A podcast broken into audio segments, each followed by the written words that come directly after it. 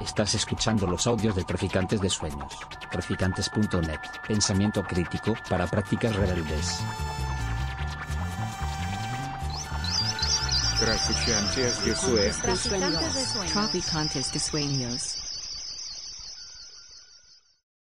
Bueno, vamos a empezar. Eh, gracias por estar aquí. Gracias por estar aquí tan obedientes que nadie me escucha. Eh, Inma, Chacha. Voy a, presentar- voy a empezar por presentar a Inma, por ejemplo.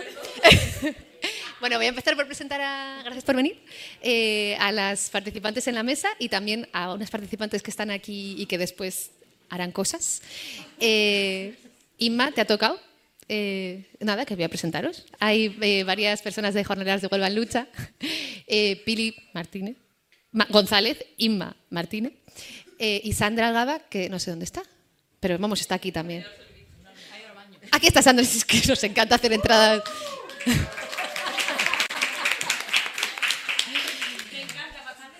Total. Y en la mesa, Justa Montero, Ana Pinto y Nazaret Castro. Eh, yo soy Isabel Cadenas y estamos aquí, no era para eso, me toca, y esto es de habla, me toca hacer los agradecimientos que son largos, afortunadamente, porque hay mucha gente apoyando, apoyando este evento, apoyando este libro y apoyando también una sorpresa que tenemos que es bastante evidente, que es que hay un podcast de eso no se habla que saldrá en un par de semanas eh, sobre, en realidad es sobre la lucha de jornaleras a través de Ana y después vamos a escuchar como algunas, algunos fragmentos. Eh, pero los agradecimientos, os los voy a leer, eh, a la Rosa Luxemburgo, que es la que nos hace hacer las firmas estas, eh, a Museo en Red, que además aquí hay algunas compañeras, gracias, eh, a la Foundation for Arts Initiative, a Kalala, que también están aquí algunas compañeras, a todas las mujeres que se, sumaron a la brigada que hicimos hace en mayo de 2021, que organizó la laboratoria y Museo en Red, y no me dejo nadie más, la laboratoria y Museo en Red, eh, en el que varias personas de las que estamos aquí hicimos una brigada de observación feminista y fuimos a conocer el trabajo y la vida de las jornaleras en Huelva. La, jor- la- la brigada se llamaba Aramos las Cancelas y a todas las jornaleras que luchan. Mm, Estamos aquí para presentar el libro y el, y el podcast. El podcast solamente va a estar como acompañando un poquito, pero queríamos empezar con un audio que creo que resume bastante bien tanto el libro como el podcast como la brigada. Así que vamos a empezar con eso, que es muy cortito.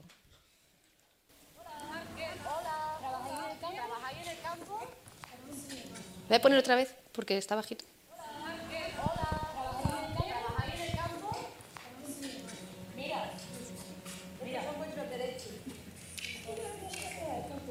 Esto es lo de dinero que hay que cobrar al día, las horas, ¿vale?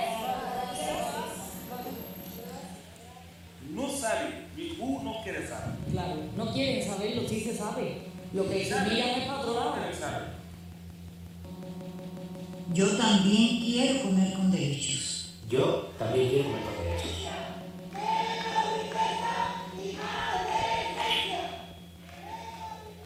Pues mira, me gustaría que me preguntaran a mí, a mi compañera, y no solo a mí, a mi compañera eh, de jornalera, sino a todas las personas que llevan una lucha como, como la que llevo yo y como la que llevamos nosotras, que nos preguntaran cómo pero no solo cómo estamos a la hora de hacer la lucha, si salen bien las elecciones sindicales, si salen bien las demandas, si se ganan los juicios, cuánta gente se ha podido atender esta campaña, sino cómo estamos, cómo están nuestros cuerpos, cómo están nuestras cabezas, porque creo que es algo que se está, de lo que se está hablando muy poco, que se está tocando muy poco y que es, vamos, pero súper urgente que, que hable ya y que se ponga sobre la mesa en todos los espacios, en todo.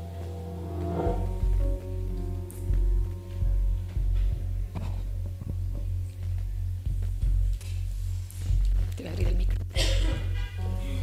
Así. Ana Pinto, ¿cómo estás? Buena pregunta. Buena pregunta. Yo siempre digo que la lucha va a acabar conmigo y no porque me vayan a dar una paliza en cualquier momento por ahí en medio de esos invernaderos, que puede que me la den, sino por cómo lo paso cada vez que tengo que hablar en público, que da una charla y, demás, ¿no? Que creo que para mí es de, de lo peor, ¿no? Y, y nada, que aquí estamos. Lo he pasado muy bien antes, cuando estabas presentando, pero muy bien he disfrutado, porque tengo aquí a mis amigas que están todo el rato cachondeándose de cuántas veces voy al baño antes de empezar la charla, y, y las han nombrado y se creía que iban a hablar y nada más, y nada más que de verle las caras ya he dicho gracias, gracias por este momento. Pero bueno, de los nervios, estoy aquí temblando, sudando, tengo que tener a Justa y a Nazaré a las dos, nerviosa, perdida también. Y nada, aquí a ver cómo se da la cosa, ¿no? Bueno, os voy a contar un poco cómo va a ser la dinámica, que va a ser muy divertida, como veis. Eh, primero, yo quería Ana, que hablaras un poco de qué es Jornaleras de en Lucha, y después, Justa, eh, querías hablar de la brigada también y de la conexión con el movimiento feminista, pero quería antes, Nazaret, si puedes hablar un poquito del libro muy brevemente, porque luego vas a hablar más, pero si nos puedes hacer como... sí, Un spoiler, sin- iba a decir sin spoilers, pero un spoiler. Bueno, este libro eh, nace de la propuesta de, de la laboratoria. Yo estuve en la brigada de 2021, fue allí donde conocí a Ana, que de hecho ella fue la que colocó mi nombre en esa lista para que fuera la brigada, y también en la brigada conocí a las compañeras de la laboratoria. Y a partir de ahí me impliqué con el colectivo La Laboratoria y eh, decidimos pues emprender este, este libro que es un proceso de, investigación militante, de escritura colectiva, como otros que viene haciendo la laboratoria. Este es el cuarto eh, de los cinco cuadernos de feminismo sindicalista que hasta ahora se han hecho. Y desde el primer momento nosotras quisimos como poner en diálogo pues desde luego la experiencia en primera persona de Ana, tanto en el trabajo en los tajos como desde la lucha de base, y el conocimiento que yo traía del sistema agroalimentario, sobre todo en América Latina, que es donde he vivido la mayor parte de mi vida profesional. Y ahí como que creo que intentamos, y ya nos diréis cuando lo leáis si lo conseguimos, pero intentamos eh, ofrecer más o menos una amplia mirada, una, como ofrecer todas las aristas de un problema que se va para muchos lados, desde las condiciones laborales, las cuestiones medioambientales, se va para muchos lados y tratamos de ofrecerlo de una manera muy accesible, pero sin perder profundidad. Entonces, en el libro lo que vais a encontrar es, pues, por un lado, la historia de jornaleras, pero también la historia del campo en Huelva, pero también cómo eso conecta con la situación estructural de, la alimentación a nivel mundial, pero también cuáles son las propuestas concretas a través de las cuales podemos salir de ese modelo absurdo. Ese sería como una pequeña probadita. Muy buena venta, claramente. Eh, Ana, yo ahora te tenía a ti para que nos explicaras qué es jornaleras. ¿Quieres explicarnos qué es jornalera? No me queda otra. No te queda otra. Pues nada, eh, Jornalera de Huelva en Lucha eh, ha sido producto eh, de la rabia, ¿no? de la frustración y de lo mal que nos estaban tratando en, en el campo, ¿no? a las personas que recogemos los alimentos y que hacemos posible la vida de- del resto de- del mundo. ¿no? Y bueno, pues en 2018 eh, coincidió la, denuncia de las compañeras marroquí, que supongo que, que conoceréis, eh, y que denunciaron abuso laboral, abuso sexual, y justo fue como el germen que, hizo que, unas cuantas que estábamos ya muy cabreadas con los abusos que estábamos sufriendo, pues dijéramos de, de organizarnos, ¿no? Y yo creo que jornalera es justo lo contrario de lo que la patronal ha intentado intenta hacer a cada momento, ¿no? Que es dividirnos, ¿no? Dividirnos a la gente, a las compas migrantes y a los compas migrantes que vienen de fuera, como hacen siempre, ¿no? Por ejemplo, con las cuadrillas. En el campo, eh, normalmente, eh, las cuadrillas son eh, la gente que viene de Rumanía las ponen por un lado, la gente que viene de Marruecos por otra, la gente de los pueblos por otra, la gente de los asentamientos chabolistas ni siquiera vive- trabajan en los mismos campos donde allí no entra nadie, solamente ellos, la gente que, que no tiene papel y demás. Y justo esto nos dimos cuenta que era eh, pues para dividirnos, ¿no? Porque además siempre están amenazándonos, diciéndonos que si nosotras, eh, las marroquí cogen más cajas que ustedes y más kilos que ustedes, el año que viene vamos a traer a marroquí y, ustedes se vayan a quedar en casa. A la de Rumanía le dice lo mismo, de las marroquí, a las otras, y así nos, nos echan a, a pelear, ¿no? También diciendo que las andaluzas, como viene siendo ya costumbre que, dicen, que somos una floja, que no queremos trabajar y que por eso hoy en día pues nada más que quieren a, gente migrante y es lo que hace que gente con mucha necesidad, tanto de un lugar como es el pueblo andaluz, como la gente que viene de otros países que tienen una necesidad incluso mayor aún y está en condiciones in- inferiores de privilegio, pues zarte el odio, eh, nos peleemos, creemos que la culpa la tiene el otro y jornalera justo es lo contrario. Ahí hemos entendido que estamos todos donde mismo y que de hecho debe de existir una igualdad de condiciones para la gente que viene de fuera, por eso apoyamos la regularización de toda la gente migrante y para que estemos con- en las mismas condiciones de igualdad y podamos, podamos luchar juntas.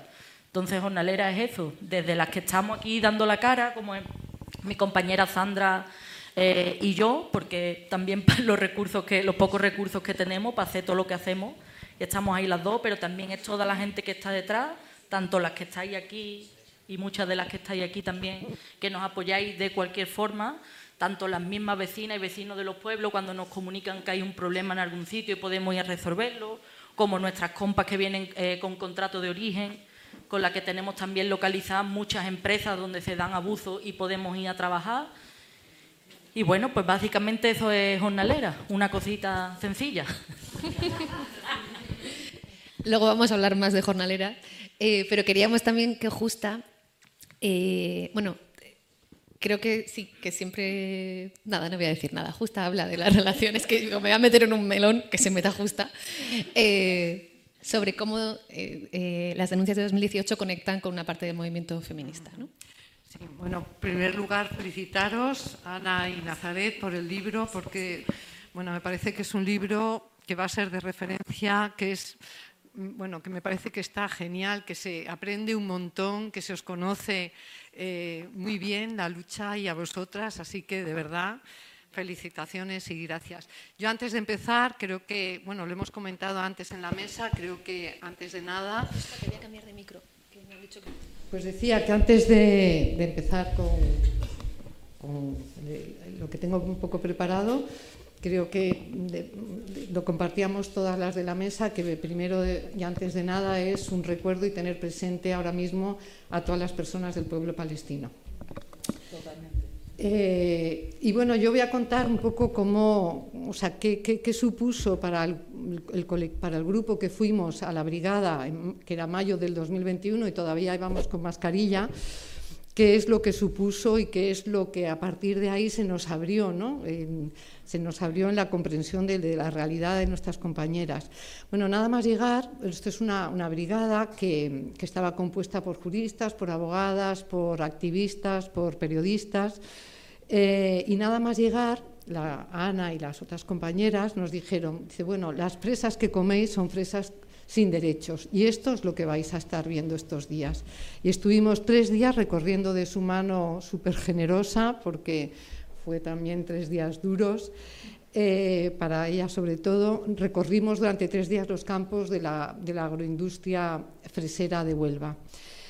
Y ahí eh, escucharlas, conocer su lucha, y os digo ahora leer este libro, permite, nos permitió y permite adentrarnos en dos cosas que son muy importantes desde mi punto de vista. Es adentrarnos en un feminismo que lucha por mejorar las condiciones materiales de vida de las mujeres, de mujeres sometidas a un nivel de abuso sistemático de una patronal que va a utilizar todos los mecanismos legales e ilegales si hace falta para la explotación y el control.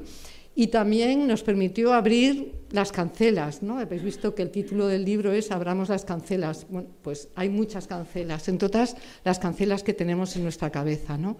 Y nos permitió también abrir las cancelas de nuestras cabezas y entender el efecto que tienen las vidas de muchas mujeres lo que en el feminismo hablamos con estos palabras que utilizamos de la interseccionalidad, ¿no? entender lo que significa un sistema que entrecruza la violencia del capitalismo y su explotación, el patriarcado y sus violencias y desigualdades, el racismo y la explotación de la tierra y los recursos naturales. ¿no? Eso es a lo que llamamos el feminismo interseccional. Y bueno, ya se estaban ahí, estaban ahí sus luchas, pero lo que no estaba es nuestra mirada y nuestro compromiso sobre el alcance y el significado de, de esas luchas. Pero para esto tenemos que remontarnos así muy brevemente a 2018, como ha dicho Isabel. Remontarnos cuando en plena efervescencia de las huelgas feministas y las enormes movilizaciones de entonces, saltó a los medios de comunicación y a las redes sociales la denuncia que habían presentado eh, varias jornaleras de la fresa por abuso sexual. ¿no? Y desde jornaleras se interpeló al feminismo se interpeló y se dijo y se preguntó qué diferencia es, qué diferencia hay entre lo sucedido en el caso de la violación múltiple de la manada y las movilizaciones que se habían producido en 2016 y lo que sucedió con la denuncia de las jornaleras que apenas movilizó a la gente. ¿no? Aquí en Madrid apenas un pequeño grupo nos juntamos, aquí hay compañeras que estuvieron, eh, delante del Ministerio de Trabajo. La pregunta es, la pregunta que se formula también desde, desde, otros feminismos es, ¿acaso no valen lo mismo todas las vidas y todos los cuerpos? ¿Qué es lo que sucede para que en unos casos se reaccione y se responda como colectivo y en otros no? Antes de, de volver a Madrid, de la brigada, yo te pregunté, Ana, eh, ¿Qué le dirías tú a esos otros feminismos? ¿no? Y lo tengo apuntado porque lo escribí. Y esa fue tu respuesta. Ana dijo, que dejen la violencia de algunos debates, que miren las condiciones de vida de las mujeres, que se sumen a nuestras luchas feministas, antirracistas y ecologistas, que son también las luchas de las Kellys, de las trabajadoras sexuales, de las empleadas de hogar, de las trabajadoras sanitarias, y que deberían ser también las luchas de todas es decir, una lección de lo que es un feminismo que no deja fuera a ninguna y que pone la vida digna de todas en el centro. Por eso, jornaleras, la, Asociación de las Jornaleras eh, de Huelva en Lucha es hoy un referente para nuestros feminismos. Eh, y eh, desde ahí, desde, este, este puntito de, la denuncia de las violencias, empezamos unas a tirar del hilo. Quiero decir además que hay muchas formas desde donde se puede tirar el hilo para entender esta complejidad. Lo importante es que todas lleguemos al mismo lugar. ¿no? empezamos a tirar del hilo de lo que habían manifestado con estas denuncias y de ahí empezamos a escuchar lo que ellas venían diciendo, ¿no? que la lucha feminista contra las violencias sexuales no se puede disociar del antirracista, ni de los discursos de odio y de la lucha por acabar con la ley de extranjería, que no se puede disociar de la explotación y la lucha por las mejoras de las condiciones laborales y de salud de las trabajadoras del campo y de los almacenes, y, que y de la defensa del medio ambiente, porque están totalmente, no solamente es que estén estructuralmente entrelazadas, sino que están entrelazadas en los cuerpos de cada una de ellas. ¿no? Nos enseñaron cómo la trama que por la que discurre sus vidas es una trama mucho más eh, compleja, ¿no? Tiene que ver con la trama. Si ves que me alargo mucho, me dices. Vale. Es que de repente me, emociono y, igual me. No, hablo yo, no, es que de eso es justo de lo que no se trata. Eso es lo, eso eso es lo que hay que evitar, Ana, a toda costa. Se trata de la, trama de la explotación, las condiciones de trabajo de las jornaleras, sus salarios, digamos, a veces en condiciones de imposibilidad de consolidar ni tan siquiera derechos, aunque se lleve 16 años en la fresa, eh, de la vigilancia por controlar la producción, de su control de movimientos, eh, de su control de la movilidad.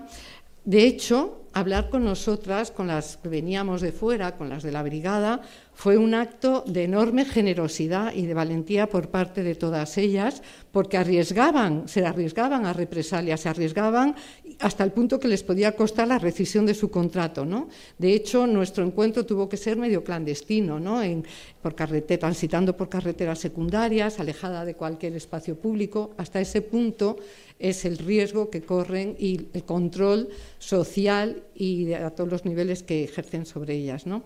En sus testimonios, además, lo encontraréis en el libro, parece que es también, tiene muchos capítulos muy, muy, muy interesantes.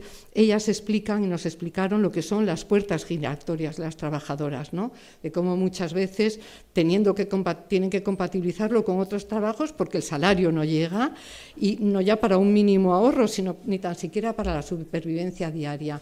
Lo tenéis en este libro y lo tenéis también en unas jornadas que organizó la laboratoria, que está en su página web, que habla precisamente, que se llama así precisamente, ¿no? Las puertas giratorias de las trabajadoras pobres. Bien, es también la explotación tramada con el racismo y el sistema de fronteras, ¿no? Mm, ya eh, se explicará cómo la oferta específica de trabajo a veces a las jornaleras que vienen eh, contratadas en origen en Marruecos no llegan ni tan siquiera a alcanzar las condiciones del convenio colectivo y cómo se incumplen los más elementales derechos humanos. Y cuando no hay derechos significa que hay impunidad. Y si hay impunidad, es impunidad además sin límites. ¿no? Eh, entonces, eso es otro de los aspectos importantes, igual que la, relación que tiene con la exigencia, una exigencia compartida desde muchas otras luchas y desde muchos otros feminismos por la, eh, digamos, la derogación de la ley de extranjería, ¿no? una ley de extranjería que somete a una vulnerabilidad y a unas condiciones todavía de explotación eh, más impunes, ¿no? porque los empresarios se aprovechan de esos tres años que eh, se requiere para, hasta la regularización para convertirlas en fuerza de trabajo esclava y someterle a condiciones de vida imposibles. Y es, y con esto ya voy acabando, la explotación que se une también a la trama medioambiental porque la agroindustria supone la explotación de las personas, del agua, de la tierra, de forma intensiva. Es lo que, lo que se dice procesos extractivistas, porque son extractivistas eh, del empleo y de las personas y de la tierra. De la tierra a base de la deforestación de pinares y de cambios de usos del suelo y del agua, ¿no? con la extracción de agua de pozos ilegales teniendo en cuenta que, eh, como se dice desde, desde el ecologismo social, esto nos lleva a un colapso, porque el agua es limitada y el colapso del agua llevará al colapso de los empleos, ¿no? entre otras cosas. Y es decir, que eh, digamos, es la idea esta de que la agroindustria de la fresa, del fruto rojo, es algo totalmente insostenible. Y hay que tener en cuenta que todo esto, que, lanzo así como unas pinceladas, todo esto además eh, es posible con la connivencia social de entidades, de todas las administraciones públicas, como la Asociación de Jornaleras viene denunciando permanentemente, desde las locales, las autonómicas y las estatales.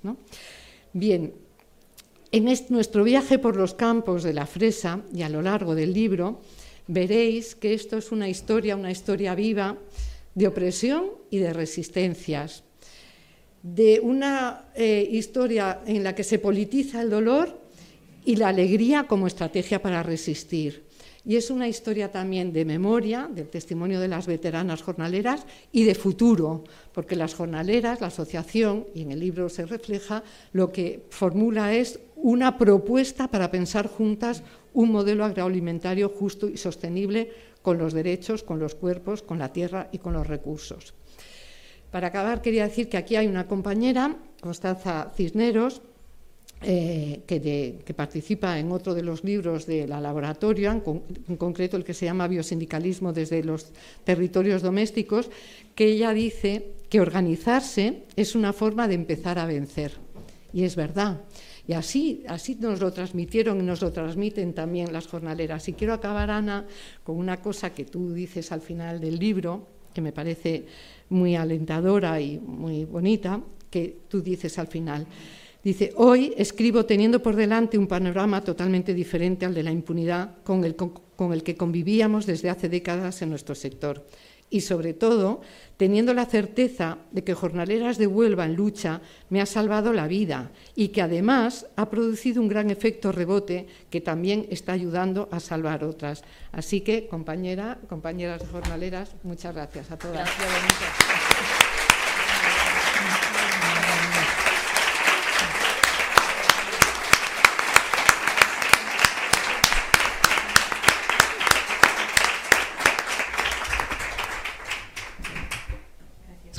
gracias, Justa.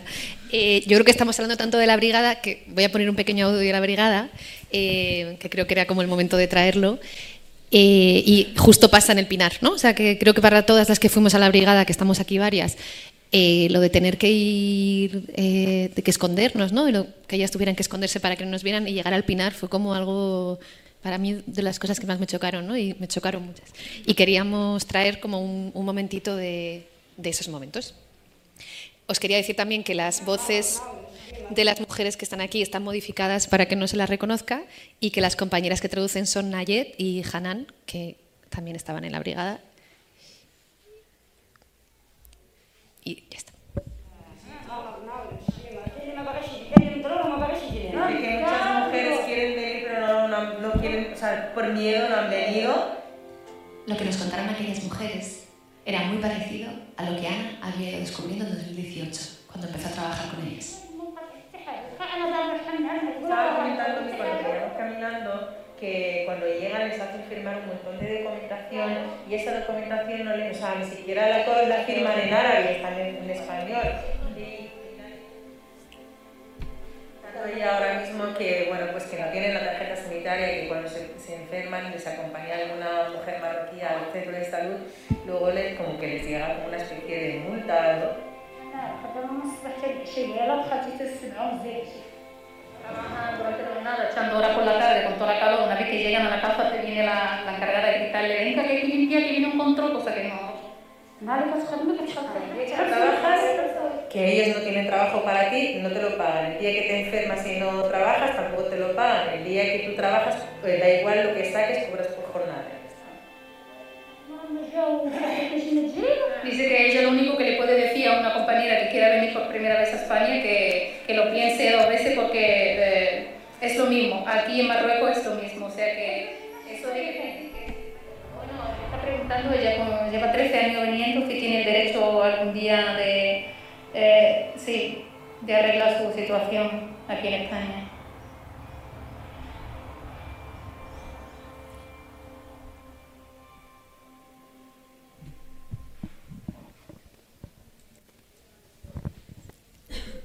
Ana, eh, lo que estaba, bueno, la voz decía, ¿no? En la locución, como que tú, esto nosotros lo vimos en 2021 eh, y tú mucho antes, y quería que nos hablaras del el cambio de las condiciones laborales, ¿no? Que es algo que también nos impresiona mucho. Tú siempre tienes la metáfora esta del cuento de la criada, eh, que ahora la cuenta si quieres, de cómo tú te fuiste dando cuenta de que eso, ¿no? De que un, momento, un lugar donde tú est estabas muy bien, estabas bien porque no veías ciertas cosas, ¿no? Entonces, claro. si nos puedes ir contando eso y cómo todo cambió con la llegada de los controladores. Claro.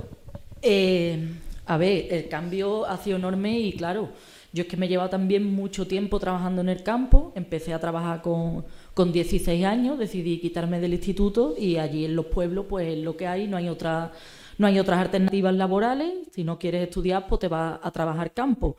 Y claro, cuando yo empecé eh, con 16 años, recuerdo bien qué, año era, pero bueno, eh, claro, yo era también además la, la, pequeña de la cuadrilla, ahí todo el mundo me trataba súper bien, eh, era como, como una familia, nos ayudábamos, producíamos muchísimo porque recolectábamos muchísima fruta y había un buen rollo tremendo, nos llevábamos café, yo recuerdo la hora del bocadillo, de decirle, había yo también con el cachondeo que me ha caracterizado siempre también, eh, pues le decía a las compañeras, a las mujeres que eran más mayores, abuelita, mañana, mañana quiero comer tortilla, y abuelita al día siguiente me traía la tortilla.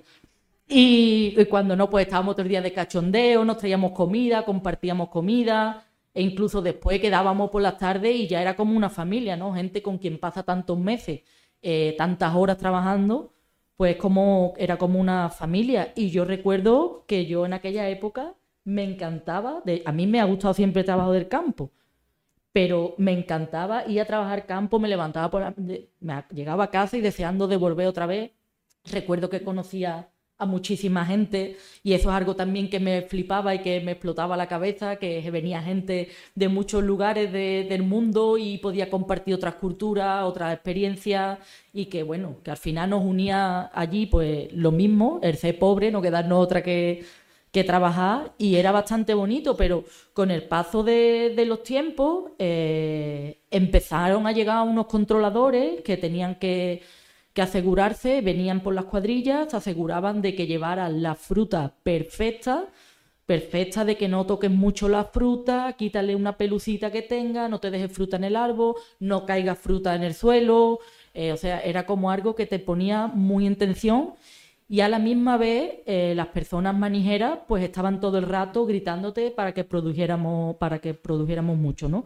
Eh, que corriéramos mucho, que muchos kilos y tal. Era como querían mucho y de mucha calidad, algo muy complicado, ¿no?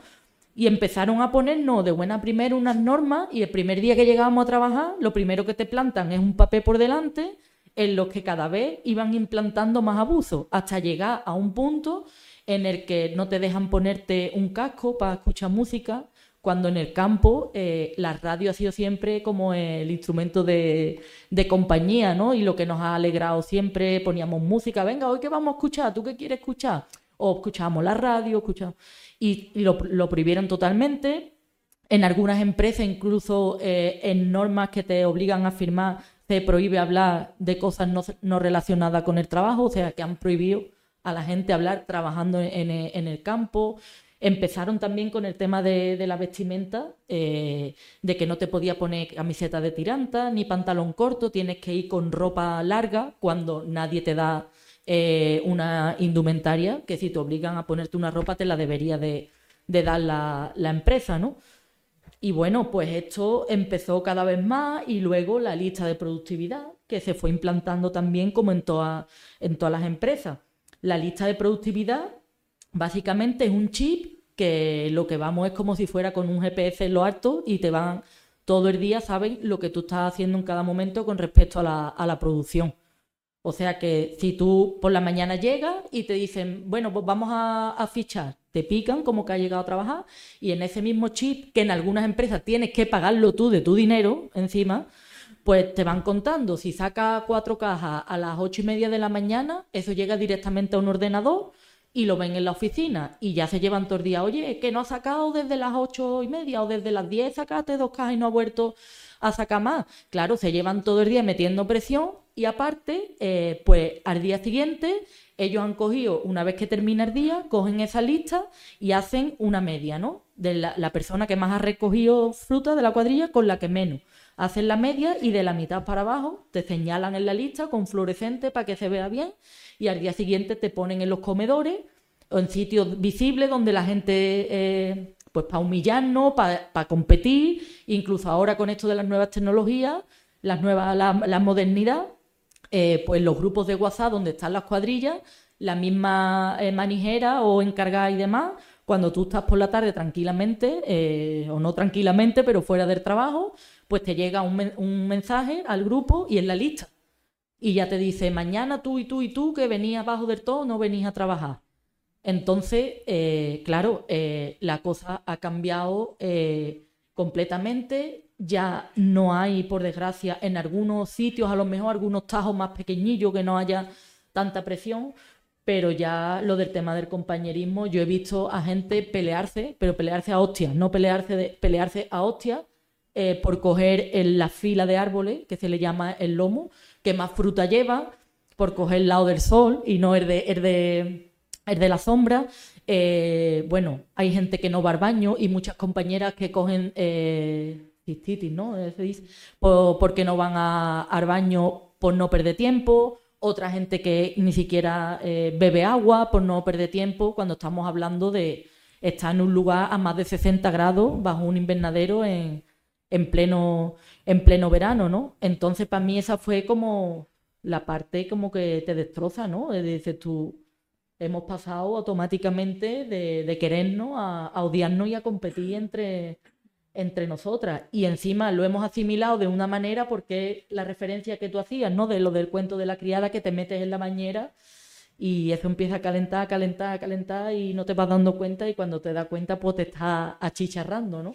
Y básicamente es lo que nos ha pasado en el campo y encima lo hemos interiorizado y de tal manera que incluso hacemos bromas con ellos, como el- el- yo siempre pongo el ejemplo de ponerle a, la- a las fincas y a las empresas nombre de cárceles. Eh, venga, ¿tú dónde vas este año? Pues a mí me ha tocado en Alcatraz. O la otra te dice, "No, pues yo voy a Guantánamo. O, con la, o con la misma gente manijera y demás. O fu, me ha tocado la Teniente O'Neill. Pues a mí me ha tocado no sé quién. Y encima, pues hay gente que eh, también lo he visto y lo he vivido en primera persona de tomar pastillas de la ansiedad antes de empezar a trabajar esa misma mañana. Llegas allí, te, te tomas tu bocadillo, lo que sea antes, pum, y te tomas una pastilla porque es difícil aguantar, ¿no? Esa situación, ¿no? Laboral en un terreno tan, tan hostil además. Y la cuestión es que te dicen, si no te interesa esto, te larga, que tengo ahí a 3.000 personas que por la mitad del dinero que tú van a trabajar. Entonces es muy, muy complicado eh, sobrevivir a eso y desgraciadamente la necesidad ha hecho que se interiorice y no que entendamos que parando un día solamente la producción, ¿sabes? Nos cargamos el tinglao y conseguiríamos eh, derechos y pediríamos eh, las condiciones que pediríamos seguramente se cumplirían, pero aquí esto va de la mano también, por otro lado, del claro, pero también el trabajo de los grandes sindicatos y de los, sindicatos que nos han abandonado totalmente. Entonces la gente, pues no, yo ahora, incluso a día de hoy, después de cinco años que, que empecé en esta lucha, veo algunas cosas en la asesoría jurídica con la abogada y le digo, ¿en serio esto es así? ¿Sabes? Que no, no tenían ni idea de que eso era un derecho. Y esto ha ocurrido pues gracias a la dejadez de los sindicatos y cómo se han posicionado a favor de la patronal.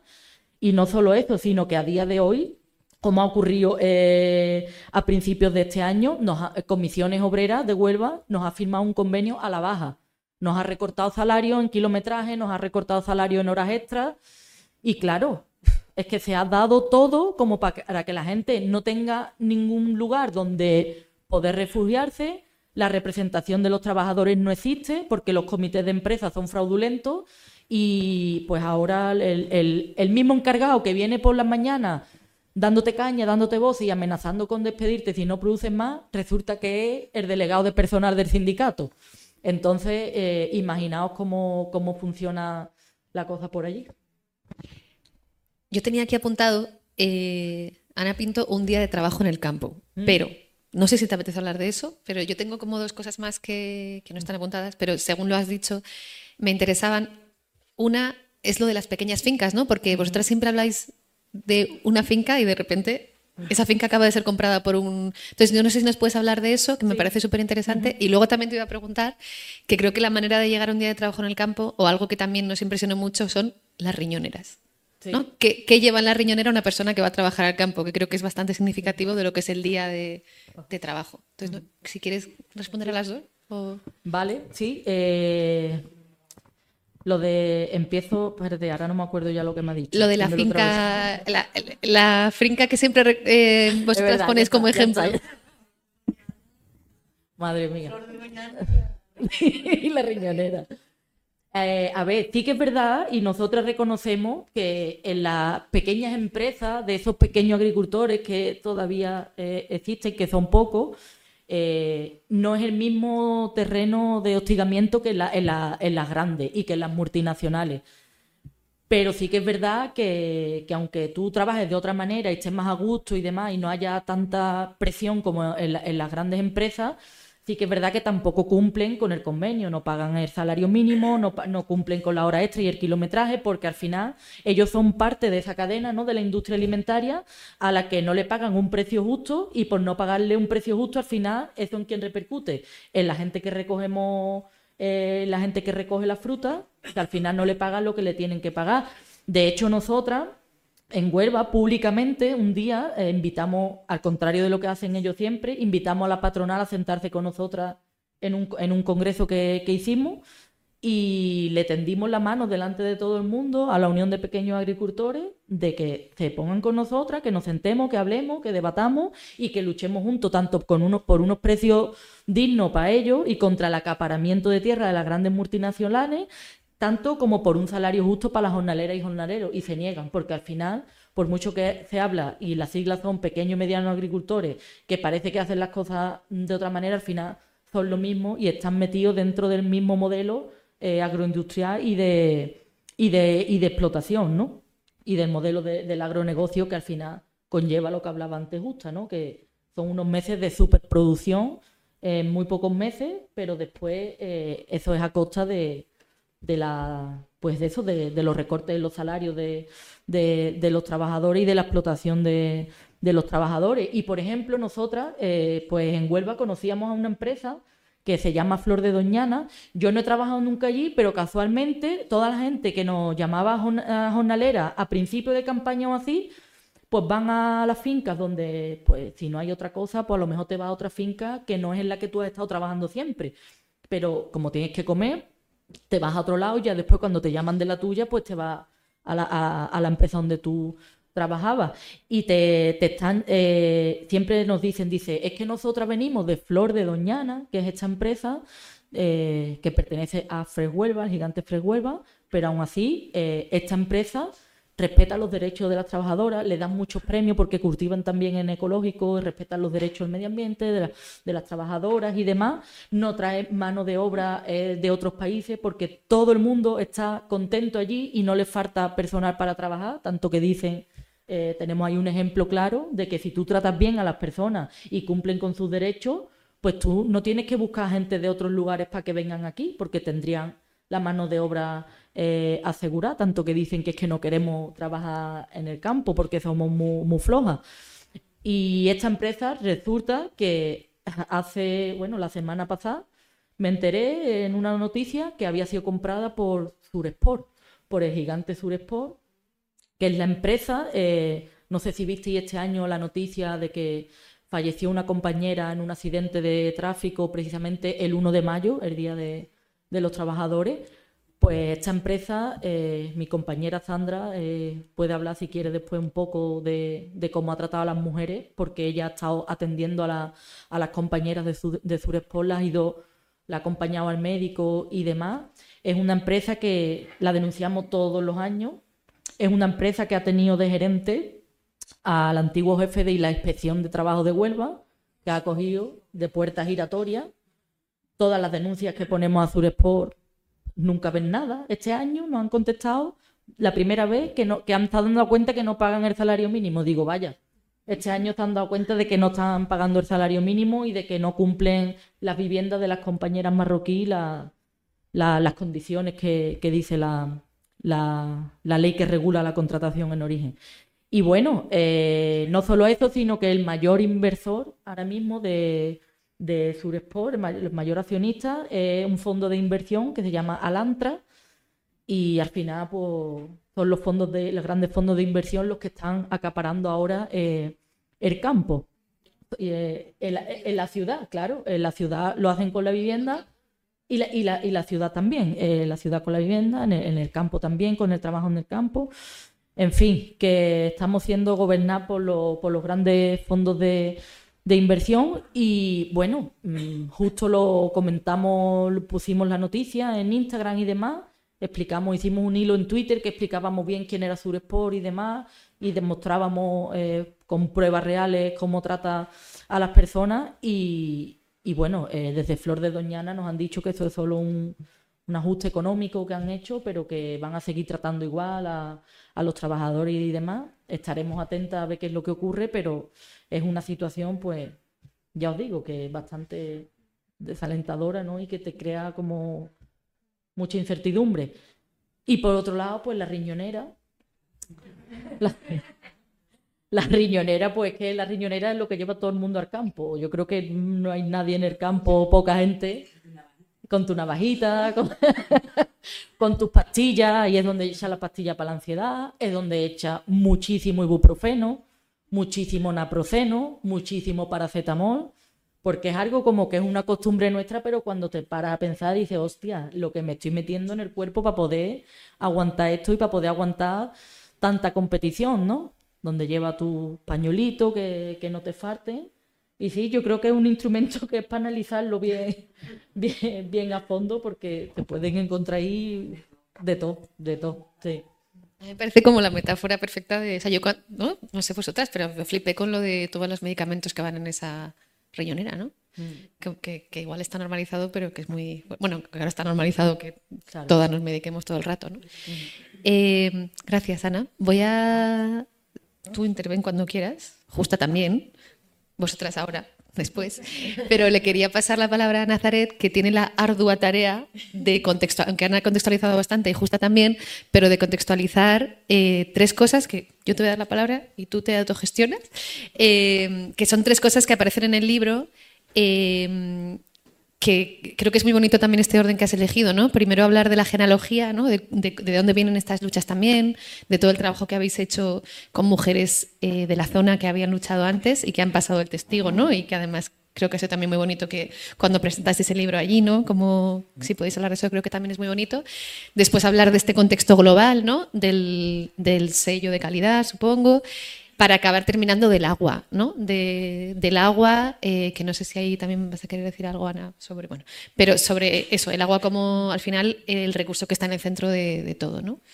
Y esto de que el agua vale más que el oro rojo. ¿Te dejo este mic? Perfecto, sí, este se escucha bien, ¿no? Vale.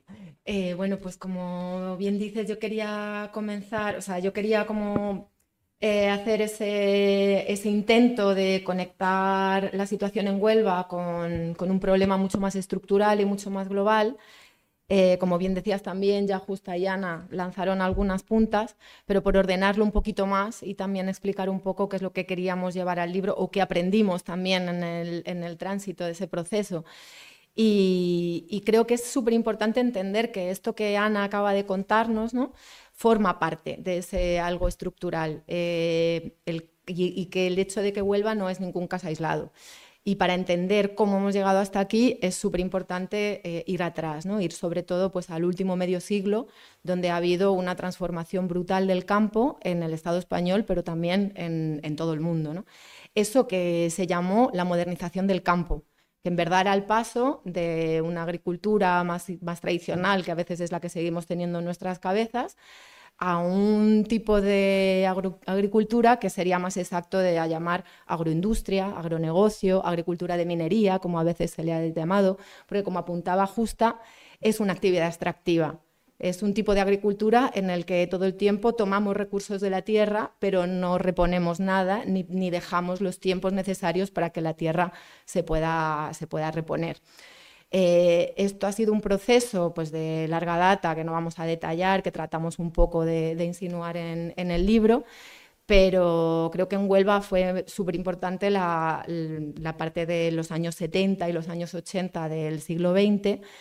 Y, ahí para nosotras fue muy interesante hablar con jornaleras que, veteranas que en esa época ya estaban activas, no solo en el trabajo en los tajos, sino también en las luchas. Eh, voy a leer para no mm, citar mal el nombre de ninguna, porque quiero mencionarlas. Ana Lepe, Fernanda Roldán, Mari Carmen Vázquez y María González nos dieron sus testimonios para, para este libro. De hecho, creo que las dos nos quedamos con muchas ganas de hablar con más gente y seguir como tejiendo esa historia, esa memoria que está eh, bastante olvidada y que, bueno, en este caso hablamos de Escacena del Campo, Paterna del Campo, pero que en, en Andalucía y seguramente en el resto del Estado pues tendría otros capítulos súper importantes. Entonces, agradecerle a estas mujeres por, por su generosidad al haber hablado con nosotras.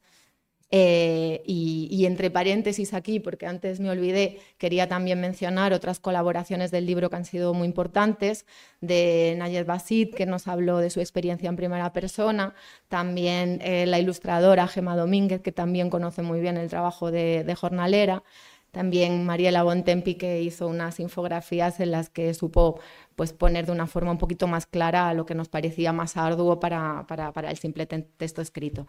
Pero volviendo al testimonio de, de estas mujeres, de Escacena y de Paterna y de otros pueblos de, de allí de Huelva, Eh, para mí sus testimonios confirman que, bueno, lo que venía contando Ana, ¿no? ese deterioro que ha sido, eh, pues, que, ha, ido sucediendo a lo largo del tiempo de las condiciones de trabajo y también esa incorporación de, táctica, de tácticas de control y de disciplinamiento ¿no? de los cuerpos.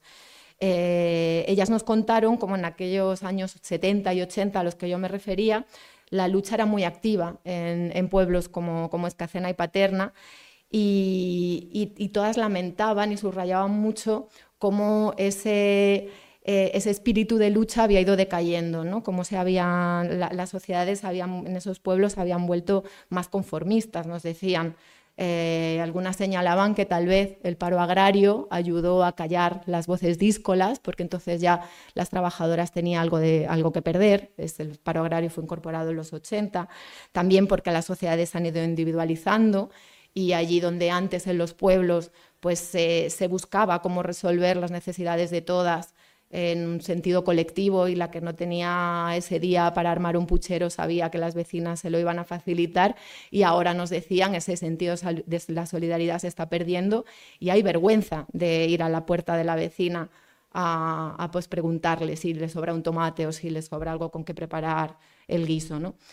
Em, también me parece importante señalar que, bueno, como bien decías Isabel, hicimos una primera presentación del libro en, Paterna, en la, Asociación de Mujeres, que fue muy bonita porque además en el público, algunas de las que están aquí estaban ese día, y, el público estaba muy nutrido de mujeres que habían trabajado en esa época y que habían participado de las luchas. Eh, entonces yo sentí, me pareció muy bonito, como eh, la aparición de jornaleras de Huelva en lucha, ellas la ven eh, pues con admiración, con esperanza, pero también con orgullo, porque saben, y además tú te encargas de señalarlo, que ellas son precursoras de esta lucha ¿no? que estáis llevando adelante. Entonces, eso creo que es algo eh, bien interesante que sería como para, para continuar. ¿no? Y, y, más brevemente quería también hacer esa, ese vínculo, porque como decía, esa genealogía, esa historia, esa incorporación de, Andalucía en, la modernización del campo fue en paralelo a lo que fue sucediendo en otros territorios. Y nosotras en el libro decimos que, tomando un concepto que es de las luchas, de las resistencias de América Latina, decimos que Huelva es una zona de sacrificio. Es una zona de sacrificio porque es una, zona periférica que se ha convertido en un lugar de extracción de materias primas baratas para beneficio de otros territorios. Eh, porque estas industrias extractivas, incluyendo la agroindustria, son muy contaminantes y muy lesivas para cuerpos y territorios, entre otras cosas por los agroquímicos que se aplican, que contaminan el agua y la tierra, pero que también provocan enfermedades a las trabajadoras. Y, además es que los territorios ya no están produciendo para alimentar a la propia población. Si uno ve la historia del campo en Huelva, ve cómo donde había una mayor diversidad de cultivos, ahora se ha ido concentrando en una serie de productos, fundamentalmente en la fresa y el fruto rojo, que en verdad son para exportar al norte de Europa, a lugares con un mayor poder adquisitivo y que por tanto pues les pueden mm, dar una mayor plusvalía, mientras que nosotros aquí en, en el Estado español estamos, por ejemplo, importando el 90% de los garbanzos que consumimos y los traemos de países de América del Norte. Cito los garbanzos porque es un cultivo muy tradicional, porque además es muy característico de Huelva, y de, Escacena en particular, de Escacena en particular, ciertamente. Y además es un cultivo que está mucho más adaptado a las condiciones de la tierra, del territorio. Es un cultivo de secano, es un cultivo que no necesita tanta agua. Eh, pero ahora, ahora volveré sobre el agua, pero ahora me gustaría como enfatizar que no es Huelva, que es son todos los territorios que se han dedicado a la agroindustria. Si en vez de Huelva nos hubiéramos puesto a investigar qué pasa en Almería, qué pasa en Murcia, qué pasa en Lleida, pero también qué pasa en toda la huerta del sur de Europa, eh, dentro de este proceso de investigación eh, pudimos ir a Francia y pudimos ver cuál es la situación allá en los campos, en el, sur de Francia, y donde, por cierto, además hay, intervienen muchas empresas de trabajo temporal españolas, eso lo contamos en el libro, y siempre se reproducen con características locales, obviamente, pero se reproduce el mismo esquema. El mismo esquema que, además de dañar el suelo y acabar con el agua, requiere, como antes decían Justa y Ana, la vulneración, la, convertir a una parte importante de la población en lo bastante vulnerable como para que pueda ceder ante ciertas eh, condiciones que son absolutamente indignas. Y por eso todo el tiempo la cuestión de la ley de extranjería la, debemos colocar en el centro, porque si no, no hay cómo salir de, esa, de esa división. Por último, y ya voy cerrando, me gustaría centrarme un poquito en el tema del agua, que antes insinuábamos, también comentaba un poco justa, porque creo que es una de las cuestiones que en, Huelva, pero creo que no solo en Huelva, sino a nivel mundial, eh, es ahora más urgente. Y bueno, los monocultivos y la, agricultura de alta intensidad en general requieren mucha agua. Si hablamos de la fresa y el fruto rojo, son cultivos en particular que requieren mucha agua. Hay una pregunta que a mí me sobrevuela todo el tiempo y que nos hacíamos también a la hora de, pensar el libro, que es si tiene sentido que exportemos un producto que requiere tanta agua, o sea, al final con la fresa estás exportando agua. ¿Tiene sentido que un país como España esté exportando agua, además en un territorio como Andalucía, que tiene una falta estructural de agua? Si a eso le sumas que en Huelva los mismos acuíferos que surten a los regadíos de la fresa y el fruto rojo son los que alimentan eh, el humedal de Doñana, ahí además tenemos un cuadro de, bueno, de, estar poniendo en riesgo, porque la situación del Parque Natural de Doñana ya es muy crítica, pues el mayor humedal de Europa, un lugar de paso de aves migratorias y todo lo que sabemos. Eh, solo por aportar mm, dos cifras, eh, cuando hablamos de la fresa en Huelva estamos hablando de 11.000 hectáreas. Un estudio que se hizo hace cerca de 10 años cifraba en 2.500 los pozos que alimentan esos regadíos y, de, esos 2.500, 800 eran ilegales. Eh, de ellos, la mitad han sido clausurados en estos años, pero no sabemos cuántos nuevos han abierto, porque que yo conozca no ha habido otros estudios tan, en profundidad. Y mientras tanto, la Junta de Andalucía, ah, con Juanma Moreno al frente, no para de colocar la idea de que hay que amnistiar a los regantes ilegales, cuando probablemente ya los regadíos legales son demasiados para la situación que tiene, que tiene Doñana. Y me gustaría además eh, colocar esa idea de que no se trata solo de que esté en riesgo el humedal, que ya es un montón, está en riesgo la posibilidad de que Huelva se quede sin agua. Y ahí van a ser las poblaciones, la población y sobre todo los sectores más vulnerables de la población los que paguen las consecuencias. Yo creo que, y ahora ya sí cierro, que el, sistema agroalimentario requiere un cambio eh, absoluto, una transformación de raíz. Y eso no es fácil pero eso no significa que no se pueda hacer nada, sino muy al revés. Hay muchísimo que se puede hacer, hay medidas que son a corto plazo y solo requieren voluntad política, hay otras medidas a medio y largo plazo que ya podemos empezar a plantear y al final del libro...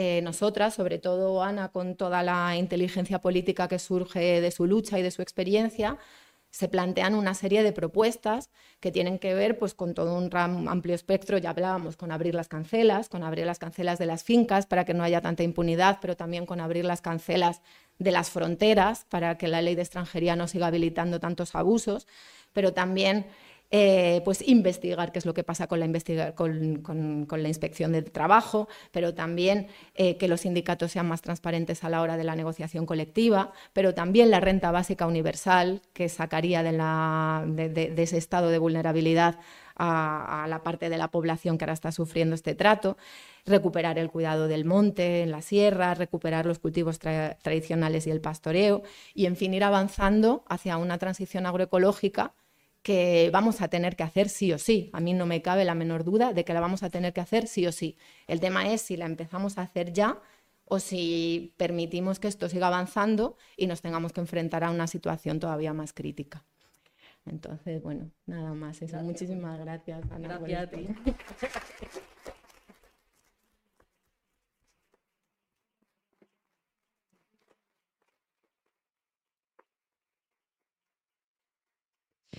Bueno, no sé si quieres decir algo más, Ana o Justa. Luego va a haber preguntas.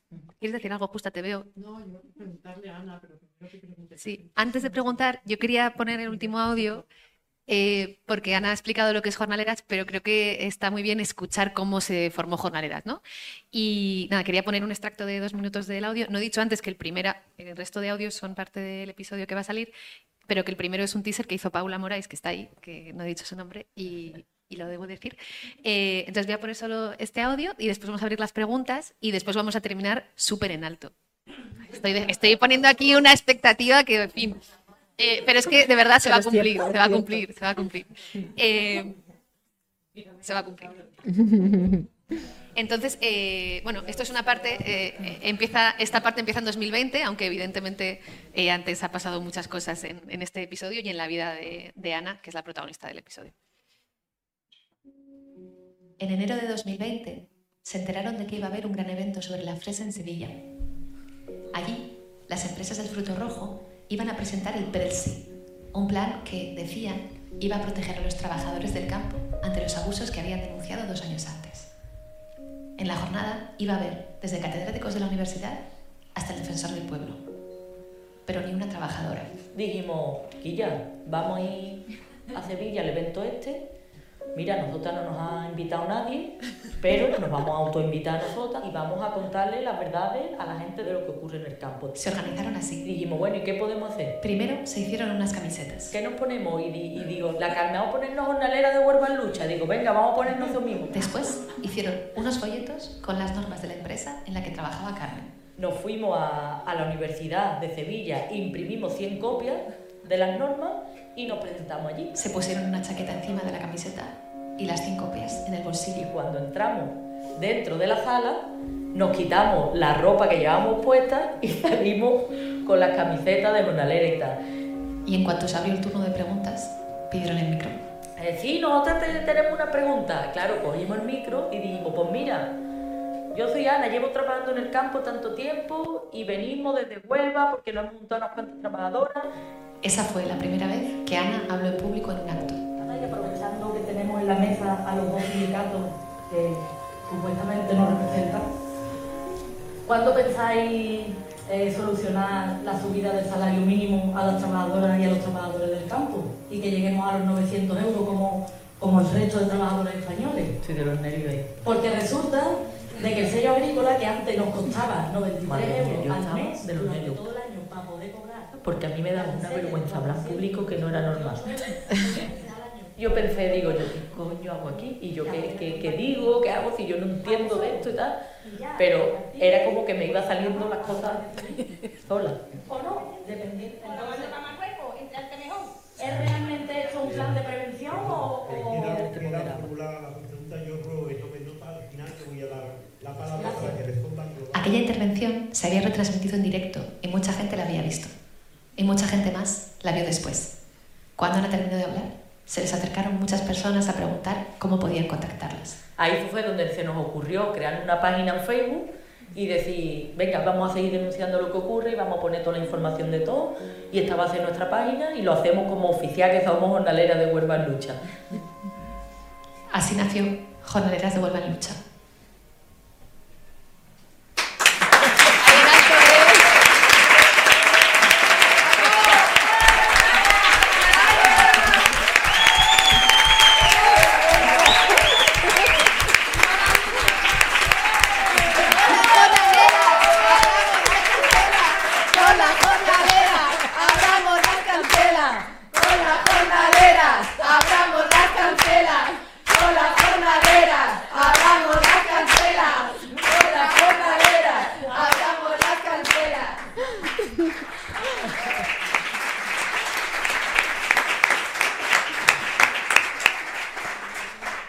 Y esto no era el terminar en alto, vais a flipar.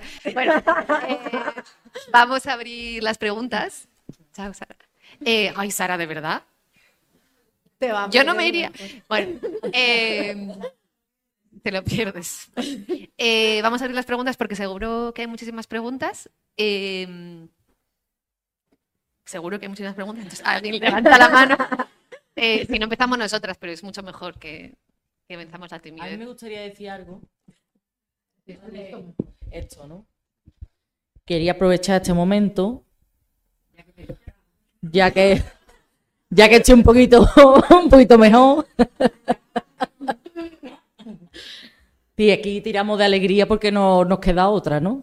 Y, Y bueno, yo quería comentar al hilo de, y aprovechando que estamos aquí en esta mesa eh, todas y que estáis todas ahí, que hay gente por ahí del público, eh, con la que he debatido mucho, ¿no? Eh, de hecho, hace poco tuve un debate bastante grande con, con Isabel sobre el tema del feminismo, ¿no? De, del feminismo, de los feminismos, de cómo nos sentimos allí, ¿no? Y es verdad que yo he sido y voy a seguir siendo muy crítica porque siento que al final allí no llegan los avances y no llegan las cosas. Y es verdad que, pues con el tema también de las compañeras migrantes, como bien decía antes, yo digo, joder, es que ha salido pues, muchísimas mujeres a la calle por el tema de la, de la compañera de la manada, que yo también evidentemente salí y seguiré saliendo, digo, pero ¿por qué con las compañeras marroquíes no? Y nosotras también, lo que llevamos por delante no solo es una lucha laboral y una lucha porque las cosas cambien en, Andalucía y que cambien en los pueblos, que tengamos una vida digna, que tengamos recursos y demás, sino que también hay muchas veces que nos vemos en la urgencia de los hospitales, en, en la... En, en oncología, en las unidades de oncología, porque nos llaman compañeras que enferman de cáncer y no las están atendiendo y nosotras tenemos que hacer todo el acompañamiento. Se nos han muerto eh, varias compañeras, eh, a, las de, a las que desde aquí también me gustaría recordar, ¿no? a la compañera Fátima, a la compañera eh, Zahara, a la compañera Esmagía, ¿no? que falleció también hace, hace unos meses, en, en febrero a las que básicamente se les ha arrebatado todo, ¿no? Y, la misma Esmagía nos decía pocos días antes de morirse que, es como que, que, lo único que le quedaba era la, dignidad y también se la arrebataron, ¿no? Por el maltrato que le han dado, por dejarla totalmente abandonada, porque si se hubiera atendido en condiciones desde que enferman, a lo mejor hoy estarían aquí con nosotras. Y son muchas cosas muy fuertes eh, para gente, por ejemplo, como yo, y como ocurre también con otras compañeras de jornalera, que hemos salido, como yo digo, de debajo de un árbol a meternos en esta lucha y que tampoco teníamos ni idea de nada, vamos aprendiendo sobre la marcha y que bueno, que al final pues nos vemos en unas situaciones que son muy difíciles, muy complicadas y muy duras y que, y que no, no, no nos queda otra que enfrentarlas y que, y que, y que, está, y que está ahí, ¿no? está también en, nuestra, en nuestra lucha, ¿no? Pero que no estábamos preparados para eso. Entonces, vivir eso, sufrir eso en el día a día es muy difícil. Y por eso de ahí también la rabia y que muchas veces, hablo eh, en primera persona y, y, por mí misma, pues sea tan crítica y hay veces que cuando estás ya tan saturada de tantas cosas, al final se te nubla todo y lo ves todo malo, ¿no? Y ya incluso gente eh, de los distintos feminismos, como soy la gente que está hoy aquí, que nos habéis apoyado, pues también vuestras palabras, porque mirad cómo estamos nosotras aquí, ¿no? Y yo hoy me gustaría, eh, porque también te da para, pensar, ¿no? Sobre todo cuando hay grandes, grandes debates, ¿no? Que, en la que una se, se sulfura tanto, eh, pues me gustaría hacer un gesto, ¿no? Como de, pues, no solo de, agradecimiento, sino reconocer la labor de todas esas personas que desde el movimiento feminista habéis estado ahí sin vosotras, porque aunque tengamos todas estas críticas y desde allí lo veamos pues de esta manera, porque nos atraviesa lo que nos atraviesa, yo tengo que reconocer aquí hoy que si no fuera por vosotras, nosotras no estaríamos aquí. Si no fuera por lo que surgió con el movimiento feminista, la lucha de las jornaleras no habría sido arropada ni tendría la visibilidad que tiene eh, a día de hoy, que tenemos a día de hoy. Y nosotros estamos aquí también gracias a las redes. Y si no fuera por las redes que tejemos con todas vosotras y con todas las que estáis aquí, que nos acompañáis, y no solo en, lo laboral, sino personalmente, entendiéndonos cuando estamos más, eh, mandándonos todos los ánimos, todo el amor y demás, pues no estaríamos aquí. Así que os quería agradecer enormemente que hayáis estado con nosotras desde, desde el primer momento.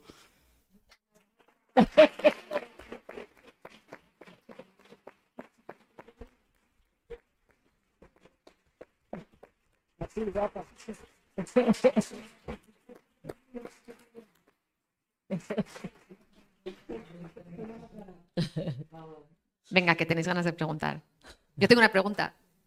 Es para ti, Nazaret, porque has dicho una palabra, es muy, muy... Has dicho lo de los pozos, se usa la palabra amnistiar. Parece como un momento bastante fascinante para que se use esa, se use esa palabra. Yo no la había escuchado en ese contexto. No sé si nos podías. Cuidado con Se decirlo. usa. que esa la Sí, cosa. ya, Sí, igual, es verdad que igual donde- Ferra- Están todos en Ferraz, no os preocupéis que no ven. Vení los Cayetaner para acá ahora y...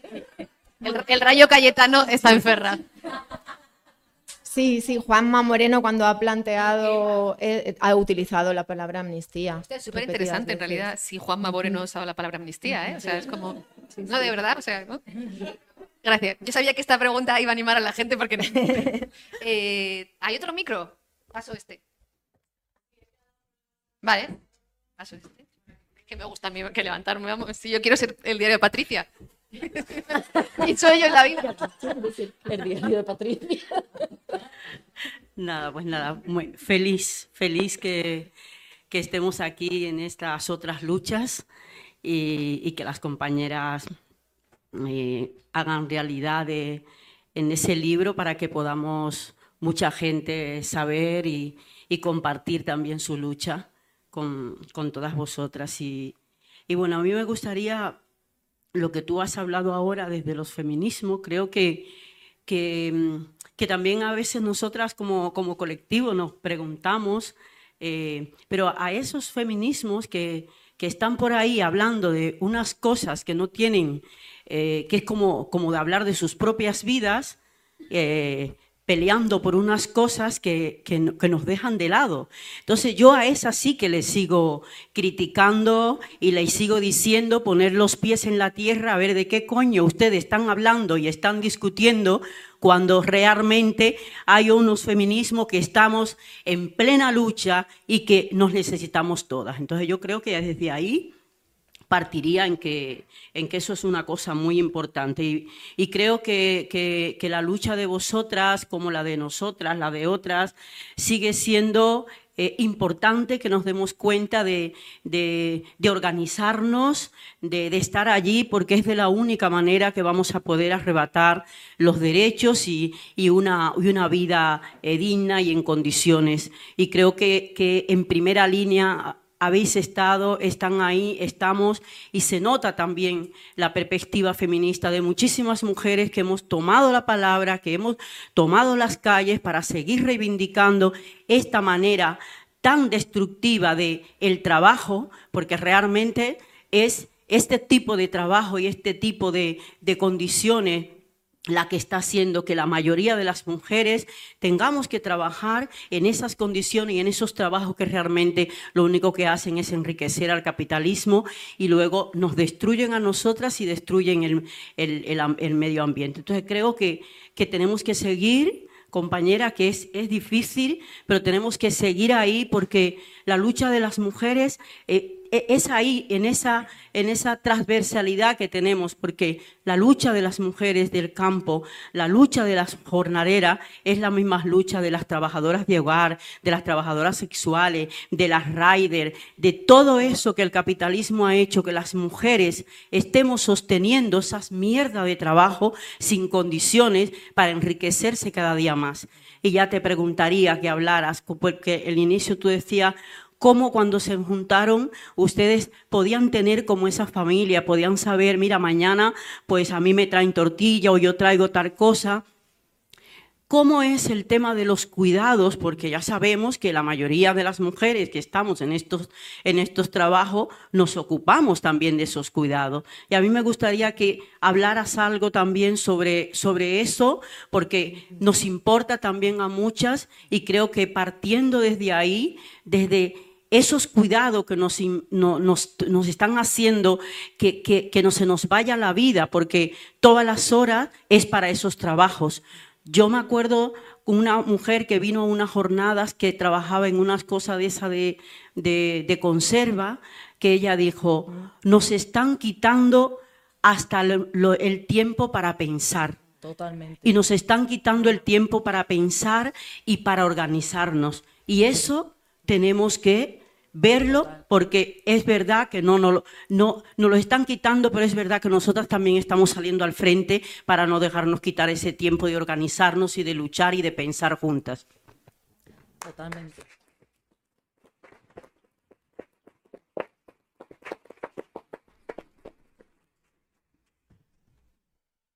¿Le doy? Hombre.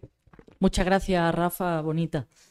Eh, nada, antes que nada, darte las gracias a ti y a vosotras por vuestra lucha, por vuestra lucha, porque para nosotras sois referente y bueno, yo admiro todo, todo el gran trabajazo que, que hacéis también en, en territorio doméstico y que bueno, al final es que también nosotras desde Jornalera incluso hemos llevado y llevamos denuncias de, de compañeras que trabajan en el empleo doméstico porque son compañeras sin papeles que cuando no hay nada en el campo acaban de interna en una, en una vivienda donde las acosan sexualmente, donde, bueno, tienen una vida de mierda, como bien tú decías, porque no le queda otra y porque es el único sustento que tienen y al final entendemos que las luchas son las mismas, por eso de ahí lo de apoyarnos, lo de esta intersindical feminista, ¿no? de la que, la que se creó también con, con la laboratoria y, y demás, igual que el tema de, las Kellys, ¿no? Que, también es una lucha que sentimos como nuestra, porque, por ejemplo, en, nuestro territorio, y como ocurre también en muchos lugares,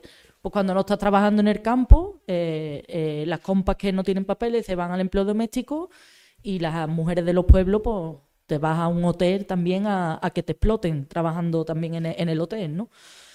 Y bueno, lo del tema de los cuidados, yo cuando lo has dicho me he reído, porque es un tema muy serio muy importante, pero como te digo, como decía antes, el tema del humor, ¿no? Y de, y de la alegría, ¿no? Como herramienta de, de- de lucha también y de resistencia.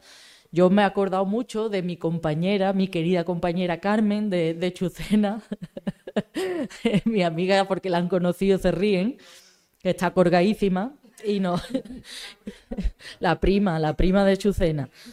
Que bueno, yo me llevo con ella 14 años trabajando en los arándanos. 14 años trabajando en los arándanos con ella y somos prácticamente familia y se nos ha quedado eso de, de haber trabajado allí.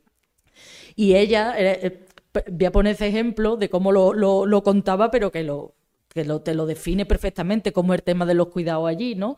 Ella llegaba a las 7 de la mañana y ella venía, me cago en los muertos, otra vez aquí que no me ha dado tiempo ni a dormir, es que ya no me da tiempo ni a cena con mi marido, porque llego entre que los niños, los niños dando un por culo del copón, dice que no dejan de dar por culo pendiente a, estos tres, ahora la comida, ahora no sé qué, ahora no sé cuánto, al final cuando me di cuenta ya estoy aquí otra vez, me cago en la hostia.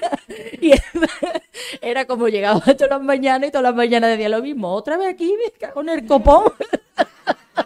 Y es que no me va a dar el puchero a no sé qué. Y a mí especialmente se dirigía, casi igual que tú hoy a Zorra, que, que seguro que estará todo el día dándote reborcones por ahí, haciendo lo que te da la gana. Y yo todos los días papa con choco, papa con choco. De ahí no salgo. Y es una cosa como que, que te harta de reír, ¿no? que pero que, y que se lo toma con sentido del humor, pero es que ha habido veces que se ha acostado a las 2 de la mañana terminando de preparar para el día siguiente, de preparar las cosas de los niños, de preparar las cosas de, de la casa, de la comida, no sé qué, no sé cuándo, y cuando te das cuenta es que aquí en el campo te levantas a las 5 de la mañana para trabajar y vas otro día, echar otra jornada intensa habiendo dormido tres horas. Entonces, es una auténtica, es una auténtica barbaridad. Mm. Ojo, mis colegas, veremos a ver. Bueno, pues yo añadí también lo que decía Ana y lo que decía Rafaela eh, en cuanto al feminismo y eh, la lucha feminista tiene que ser antirracista y también hablar un poco de los cuidados. Eh, voy a dar ejemplos concretos. Han dado el ejemplo de cuando ha habido casos muy relevantes en la prensa sobre violaciones y abusos sexuales. No, bueno, me escucháis bien, ¿no? Estoy bien. Eh, sí que es verdad que cuando las personas son de otro país, ese feminismo hegemónico blanco, ¿no? Como que no duele tanto, eh, no tiene tanta repercusión, o, así lo sentimos nosotras. Entonces, yo creo que la lucha feminista tiene que ser antirracista, o sea, no puede ir de, tiene que ir de la mano, no puede ir de otra forma. Y también la lucha laboral, porque cuando hubo el accidente el 1 de mayo, en un autobús lleno de trabajadoras, con una trabajadora muerta, si esas trabajadoras fueran españolas, yo estoy 100% convencida de que hubiera sido mucho más mediático, de que no se lo hubieran llevado todas cuando las acompañábamos, cuando yo, yo estaba de intérprete con ellas, cuando íbamos a la mutua y les dolía todo el cuerpo y lo que querían era darle de alta para devolverlas a Marruecos antes del 30 de junio que se acaba su visado, porque al final son mano de obra, no son personas para la administración, con lo cual no querían que se fueran ya. Y pasó y ha quedado impune y nadie ha preguntado y no ha salido en prensa, mm, no ha tenido tanta repercusión y yo estoy segura de que un autobús lleno de trabajadoras españolas no se hubiera quedado tan impune como el caso con las compas marroquíes. En cuanto a los cuidados, yo como hija de migrante, las hijas de migrantes estamos acostumbradas a que nuestras madres cuidaran a los niños de las blancas y quedarnos nosotras solas, porque ese era el trabajo de ellas. También lo he vivido trabajando en los almacenes, como decía Rafa de las conservas y demás, bueno, pues almacenando los frutos rojos de compañeras que salían a las 4 de la mañana y a las 4 de la mañana tenían que ir a la casa de la suegra a recoger a los niños chicos a las 4 de la mañana para llevárselo a su casa, para después levantarse a las 8 para llevarle al cole y era una vuelta a empezar. Nadie piensa en ella, nadie piensa en los niños. eh, mm, por desgracia, ellas siguen estando al mando de los cuidados, con lo cual, aunque tengan una pareja eh, que tenga un horario mejor, esa pareja parece que no va con él, lo de hacer la comida, lo de llevar al niño al colegio.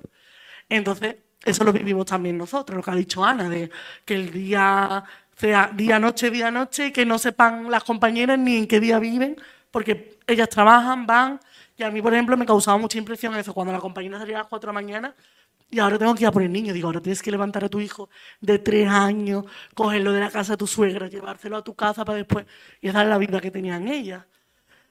Después, otra, otra cosa también, que, que es lo que yo veo y esta semana lo he escuchado también, el lunes en otra charla, eh, muchas veces el discurso antirracista es súper racista. Una, una- el lunes fui a una charla y decía una mujer que no nos damos cuenta que las personas que vienen de fuera trabajan en, en el campo para recoger nuestros alimentos, en cuidadora, en, en limpieza, en tal y cual. Yo digo, sí, pero es que se sigue viendo desde ese punto de vista.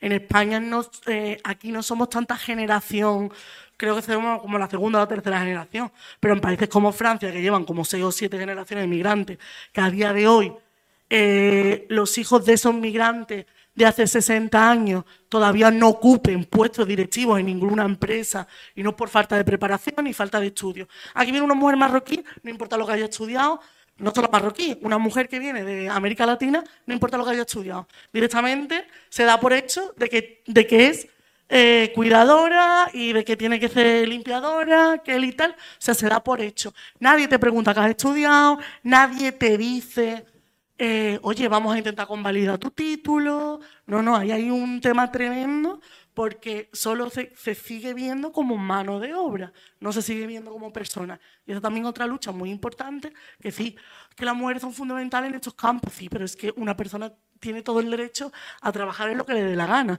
La, la ley es la primera que lo impide, pero que también nosotros mucho- muchas veces nosotros desde el punto de vista ay, mm, lo vemos como con, descendencia a las demás. El lunes que decía la mujer, que lo decía con buena intención. Es que si no, quien cuida, quien limpia, quien recoge la comida. Sí, pero tía, es que también tenemos que ver que, muchas han venido estudiadas y han venido a buscar un futuro mejor. Porque es que nosotros, los que hemos estudiado aquí, yo tengo amigas que se han ido a Reino Unido, que se han ido a Finlandia, y mis amigas con dos carreras están, limpiando váteres. Y de, aquí no lo vemos, o sea, esa perspectiva no la vemos ahí. Entonces, pues creo que es importante también reflexionar en eso. ¡Guapa!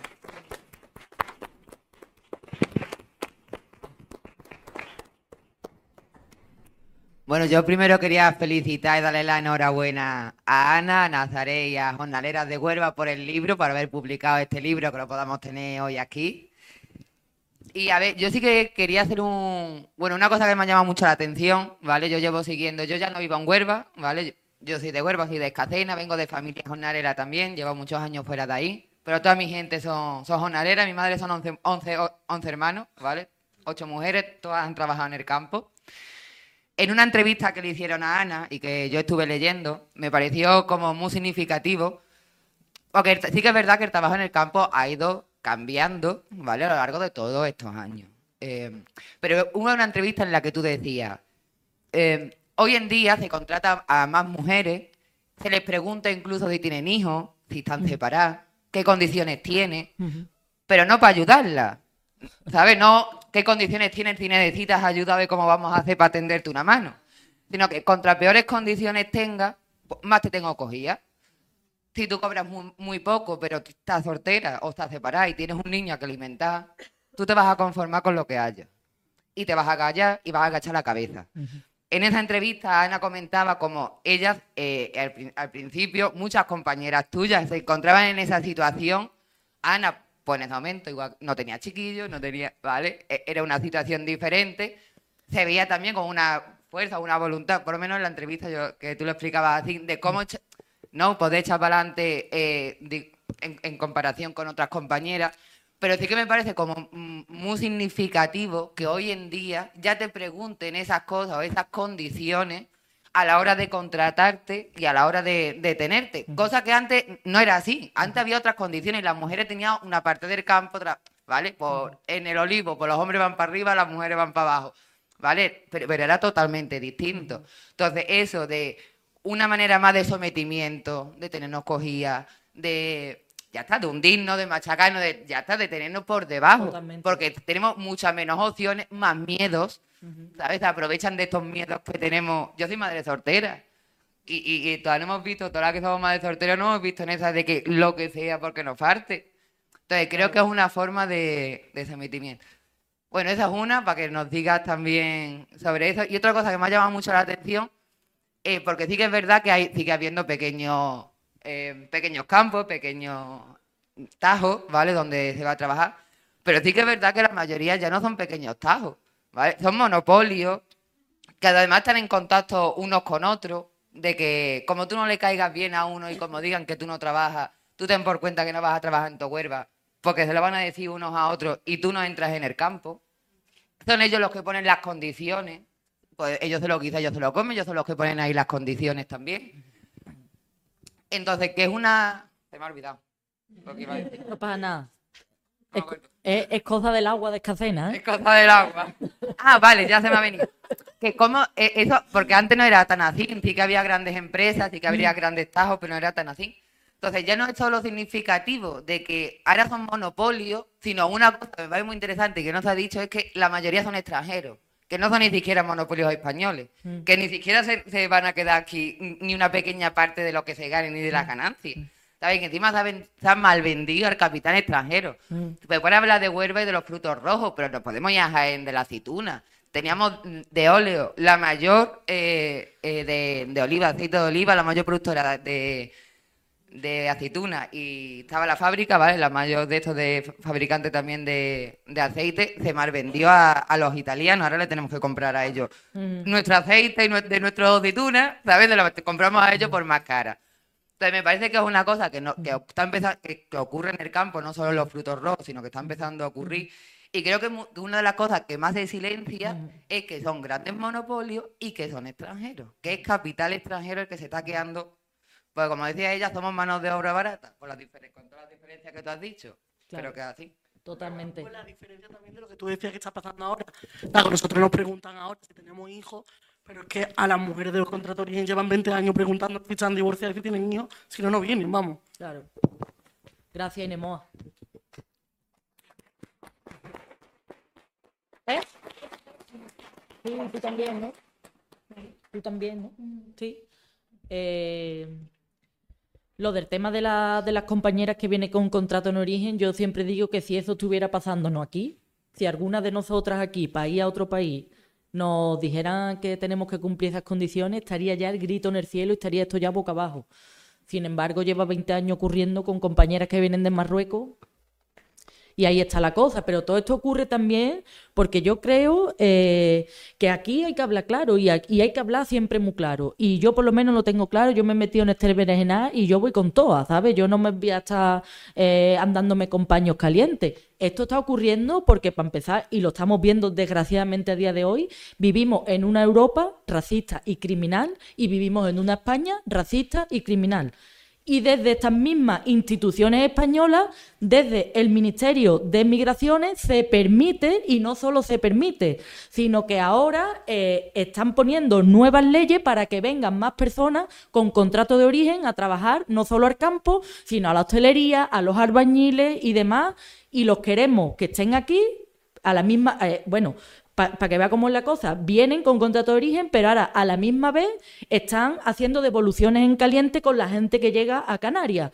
porque no queremos que se queden aquí. Lo que queremos es que vengan, que los podamos explotar bien durante un tiempo, porque sabemos que van a aceptar todo y luego se vayan, ¿no? Estuvimos hace poco que nos invitó el, Ministerio de Migraciones, venía Santiago Yerga, creo que, creo que era, eh, el señor Santiago Yerga, y hubo alguien que le planteó el tema de que, bueno, que de que cuando se va a hablar de que la gente se pueda quedar aquí, la gente que paga, la gente que viene aquí a trabajar con contrato de origen, contribuye a la mejora de nuestras arcas públicas. Dejan aquí una pasta para que nosotras la disfrutemos, pero ellas no tienen derecho a nada, no tienen derecho a paro, no tienen derecho a jubilación, absolutamente a nada. Y hubo un compañero de Andalucía Coge que le dijo, bueno, ¿cuándo se va a pensar en que estas personas pues se puedan quedar aquí y obtengan otros trabajos?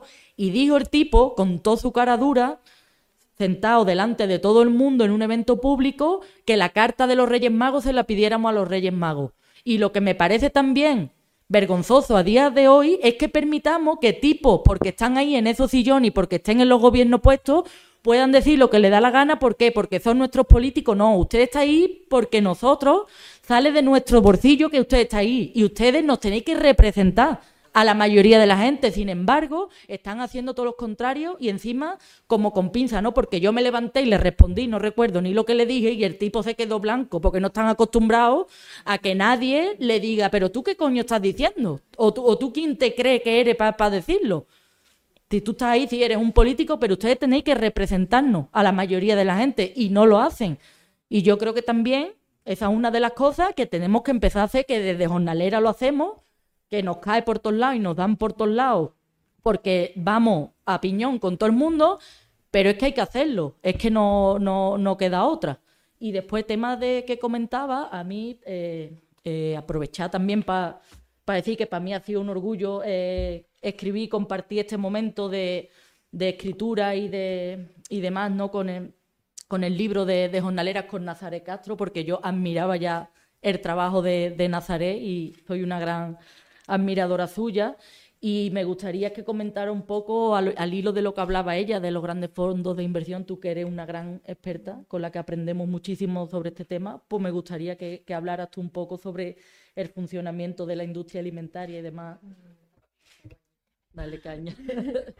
Sí, yo quería, yo quería acotar que muy bien traído, efectivamente son empresas eh, en gran parte extranjeras que, permanece, que pertenecen a grandes grupos y no son solo las empresas productoras las que están en los invernaderos, etcétera, es parte ya de la producción de las semillas, en el caso de la fresa, eh, muchas vienen pues, de California, de Florida, que son un poco de donde se importó el modelo, por así decir, pero son también las comercializadoras de granos, por supuesto las, las biotecnológicas, que aparte de las semillas venden también los, los, los agroquímicos, ¿no? como los, eh, todos los venenos que se le aplican a la planta, todo eso son entramados que al final pertenecen a un número muy reducido de, de de empresas ¿no? a nivel mundial. Esto, por supuesto, no sucede solo con la fresa, sucede con todo el modelo de la agroindustria.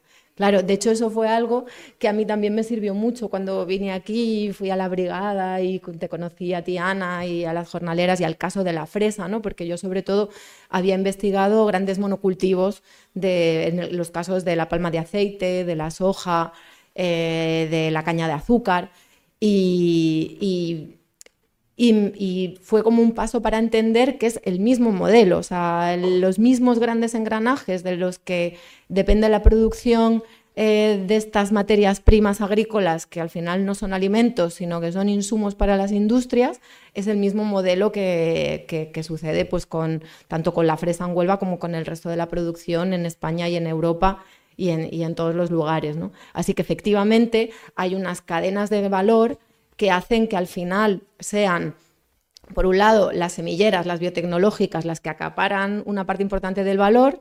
Al otro extremo, las distribuidoras. Se mencionó hace, al, comienzo, ¿no? Como al, al productor le aprietan mucho también. O sea, aun cuando quisiera hacer bien las cosas, resulta que el precio que le pagan por su producto es tan bajo porque al final quien se queda con el gran margen del beneficio, con el, el otro extremo que acapara valor, son las grandes distribuidoras. Y ahí, bueno, en el caso de España está Mercadona, pero luego todas las grandes a nivel mundial, ¿no? Walmart, Carrefour, eh, Lidl, Aldi, las que ya sabemos, ¿no?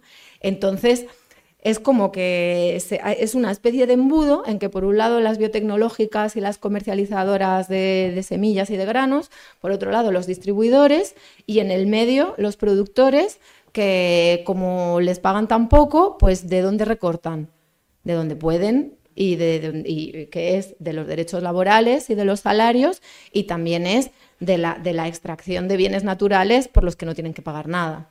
¿no? Porque incluso a veces, a veces son directamente regadíos ilegales, pero cuando no es simplemente el coste de extracción, pero por, por, ese, por eso que están extrayendo de la naturaleza no pagan nada.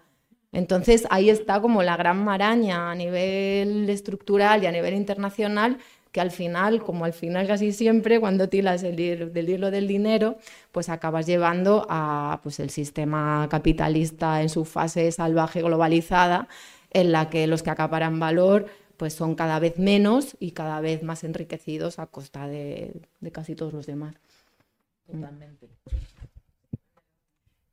Eh, Sí, uno explicaros que de la, de la brigada, eh, el grupo de juristas que estaban, que algu- hay aquí alguna compañera, elaboraron un informe que, jurídico que se presentó a distintas instancias, que lo tenéis también disponible en la página web de la laboratoria. Pero yo quería preguntarle a Ana, porque vosotras que tenéis una visión mm, global de la complejidad de todo lo que estamos hablando y que habéis debatido bastante y que tenéis propuestas, quería preguntarte esto, ¿cuáles son un poco, por dónde veis la salida, ¿no? ¿Cuáles son vuestras propuestas o por dónde os situáis, ¿no? A ver, mm, nosotras que tampoco es que seamos, tampoco no, que no, no somos expertas en nada y no tenemos tampoco eh, eh, mucho conocimiento, sobre todo, como yo siempre digo, eh, lo, que yo sé y sobre eh, ecología, ¿no? O agroecología, o, el tema de- del agua, que por eso hablamos de lucha eh, eh, ecologista, ¿no? Lu- Lucha antirracista y demás, no lo hemos aprendido en los libros, sino que es porque lo vemos a diario, ¿no? Vemos como en los pueblos del condado nos han asegurado el agua a dos años vista y esto fue hace ya un año o más, ¿no? Que lo dijo la conferencia hidrográfica del Guadalquivir. Vemos cómo se están secando todos los sitios que para nosotros forman parte de nuestra identidad, ¿no? Donde hemos pasado la infancia, donde nos gusta pasar el tiempo libre, los ratos libres y, y demás. Incluso, pues, eh, no, que, que- que es algo que, que- estamos viendo, ¿no? Como cada vez hay menos vida animal, ya no vemos los pájaros que había en el campo, ya no vemos las especies de insectos con las que no- nos hemos criado, ¿no? Y, y es algo que... Y por eso mismo eh, eh, yo creo, sin tampoco tener un gran conocimiento de esto, pero yo pienso que tenemos que empezar a trabajar desde, desde lo local empezar a trabajar desde ahí para que a la misma vez desde ahí podemos hacer la lucha como, eh, como interno- eh, internacional, ¿no? Internacionalista. Y yo creo que está ahí la clave. La clave tiene que estar en los pueblos, tiene que estar que desde los mismos pueblos o desde los mismos barrios en las ciudades, eh, pues consigamos sentarnos, decir qué está pasando, qué es lo que nos está afectando y cómo podemos eh, salir para adelante, ¿no? Y por eso nosotros también en Jornaleras como que llamamos 20.000 cosas a la vez, pero porque creemos, eh, que es lo que digo siempre, ¿no? Para que a nosotros nos pagan ahora mismo 100 euros al día en el campo, imagínate. Y ahora tú llegas a tu casa y, no, y te tienen que traer, tiene que esperar que venga un camión para que te traiga una garrafa de agua porque no tiene agua en el grifo.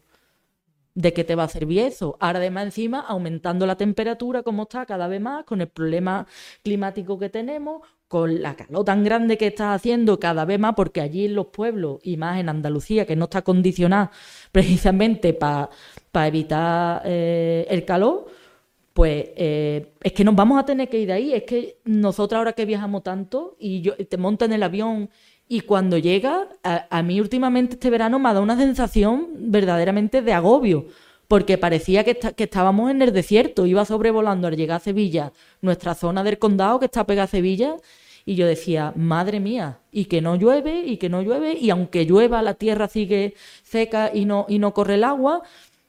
Entonces, eh, como decía, yo creo que hay que empezar por lo local y para nosotras una de, de las propuestas que precisamente además la hemos enviado hace dos o tres semanas, ¿verdad?, al Ministerio de Medio Ambiente, porque ahora que están intentando con la ley esta de, del PP y demás, que hay que se ha liado tanto por lo de los pozos ilegales y tal, pues han llegado a un acuerdo y nos han invitado a los colectivos sociales y demás de allí que hagamos una propuesta.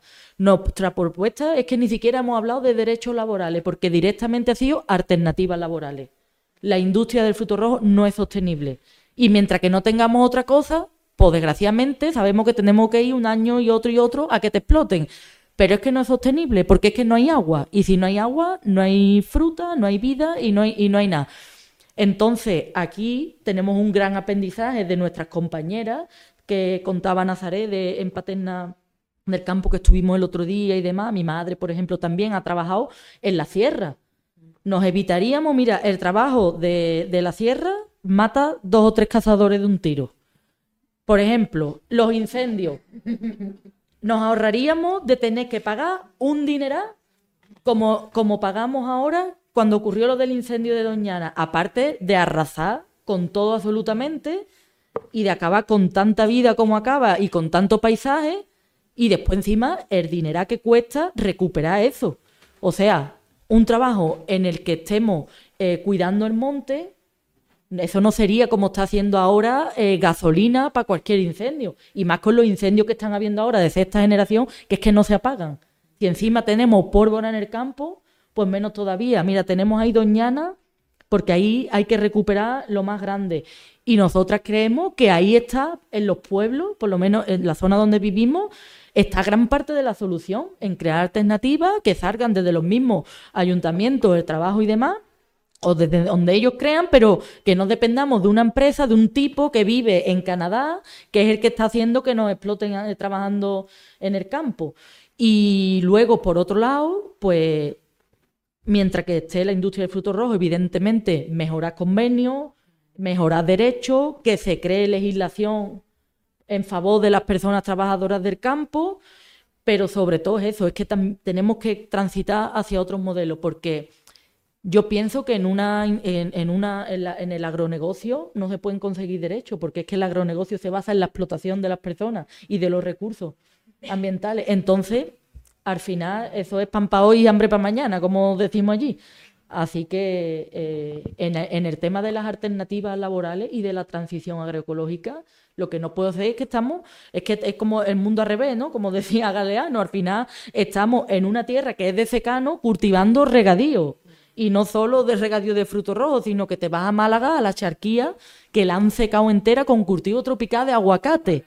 Y es que en Huelva estaban empezando a cultivar aguacate entonces, primeramente lo que tenemos es como que frenar lo que se nos está viniendo encima, que es todo lo contrario de lo que debería ser, y ya luego empezar a trabajar desde ahí. Desde Jornalera estamos ahora también, aquí mi compa y amiga Isma, estamos ahora también trabajando en una red de, economía social transformadora, con compas de, de, Sevilla, con la que también trabajamos en un sindicato nuevo que hemos creado, sindicato feminista en el que eh, bueno estamos varias compañeras del mundo del cooperativismo del mundo del ecologismo del, mundo académico estamos eh, las jornaleras eh, bueno hay un poco un cúmulo de todo y creemos que ahí también está la asociación no empezar a trabajar verdaderamente el cooperativismo la economía social transformadora y yo no tengo ni idea de eso pero aprender tenemos que aprender y tienen que ser esas técnicas las que empecemos a implantar en nuestro entorno a la misma vez que vamos acabando con, con lo que nos está matando, básicamente. Vamos a aplaudir. ¿no? por ello.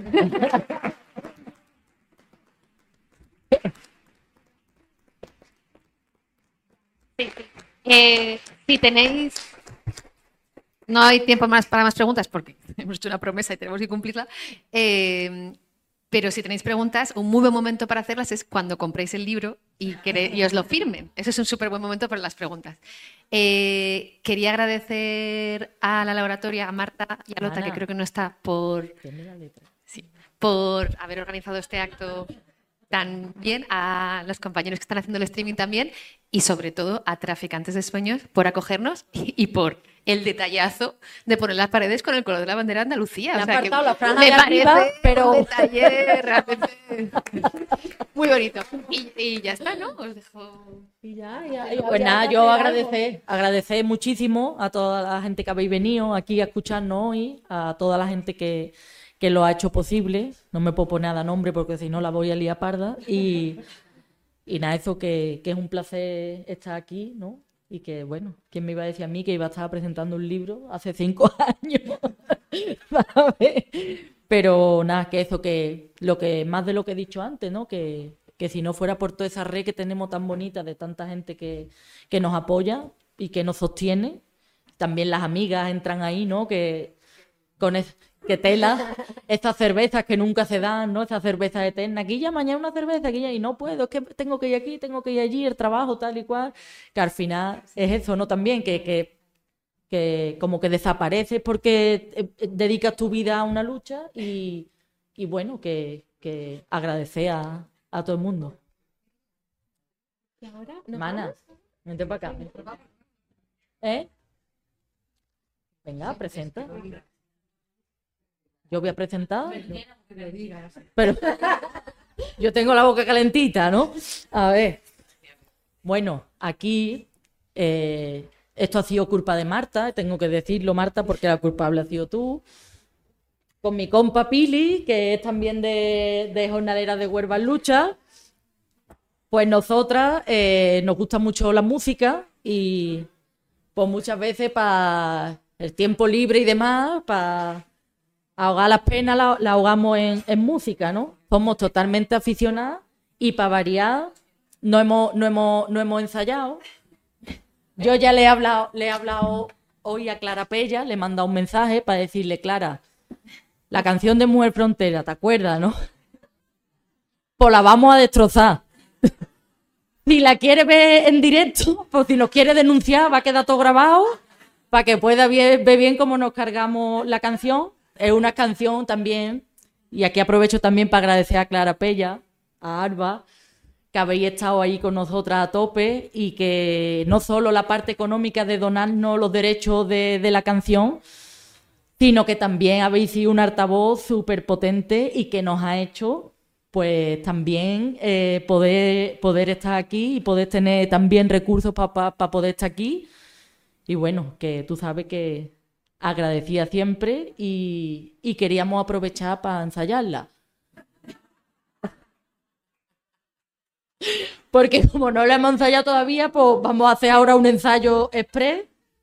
Y, nada, yo no tenía bastante con los nervios de, la charla, que ahora también ponerme aquí a tocar la guitarra.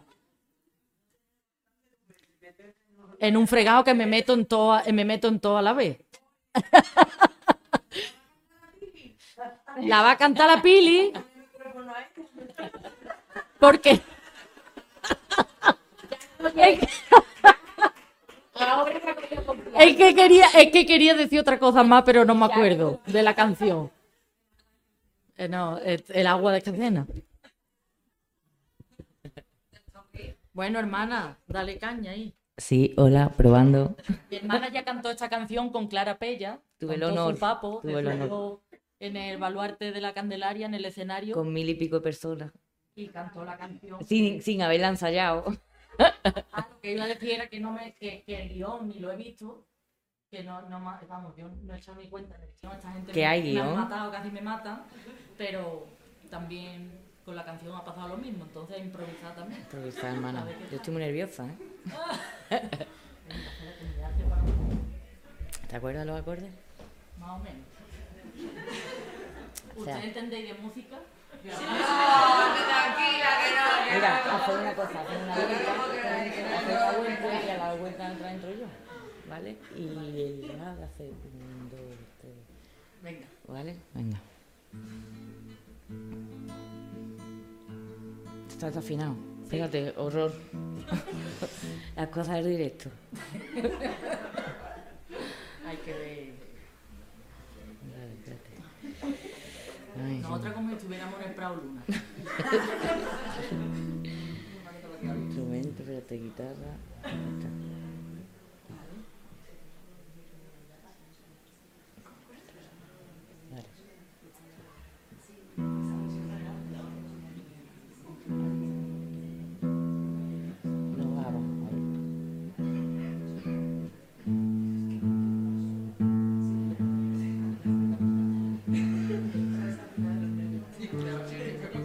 De los nervios se ha desafinado la guitarra.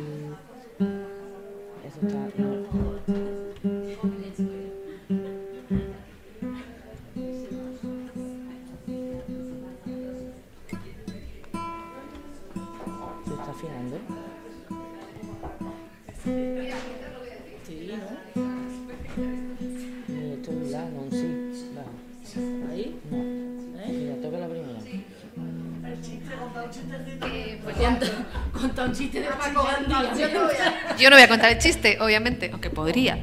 Pero eh, mientras afinan, nos dicen de Trafis que como la gente tiene derechos laborales aquí sí y quieren como irse a casa en algún momento, eh, que compre- compremos, compréis dos libros y nos van a abrir el patio para que firmen allí, ¿vale? O sea, que compréis si queréis y podéis, evidentemente, no es obligatorio, pues aconsejable. Eh, y nada, si queréis contar algo.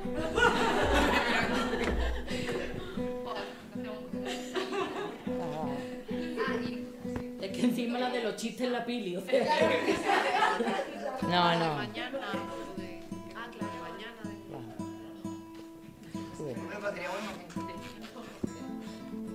Vale. ¿No? Ahí. Uy.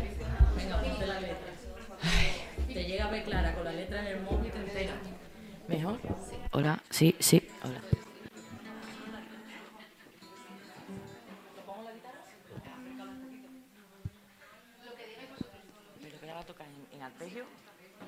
Por qué no la tocas, por qué no la tocas tum, tum, tum?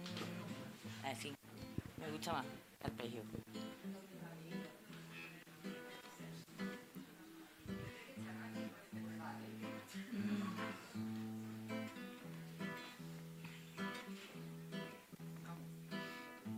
No tiene manos para curar heridas, no tiene piernas para cruzar la vida, no tiene ojos que le lean el alma, ni tiene oídos para abrazar palabras.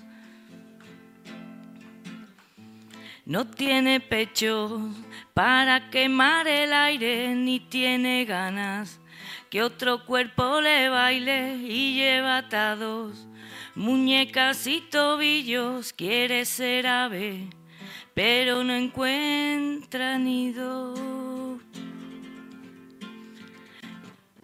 No, y no. Ahí está. Un, dos, tres. Y no quiere vivir. Y no quiere morir. Es mujer frontera, es horizonte. Es una autopista que separa sur y norte. Es un trabalenguas en tu boca. Estos hemisferios es lugar de maniobra. Es punto y seguido, pero aparte. Es túnel eterno, hielo en pecho y se hace arte. Es punto y aparte, pero sigue. Es la cuerda floja que se tensa en el declive. Mm.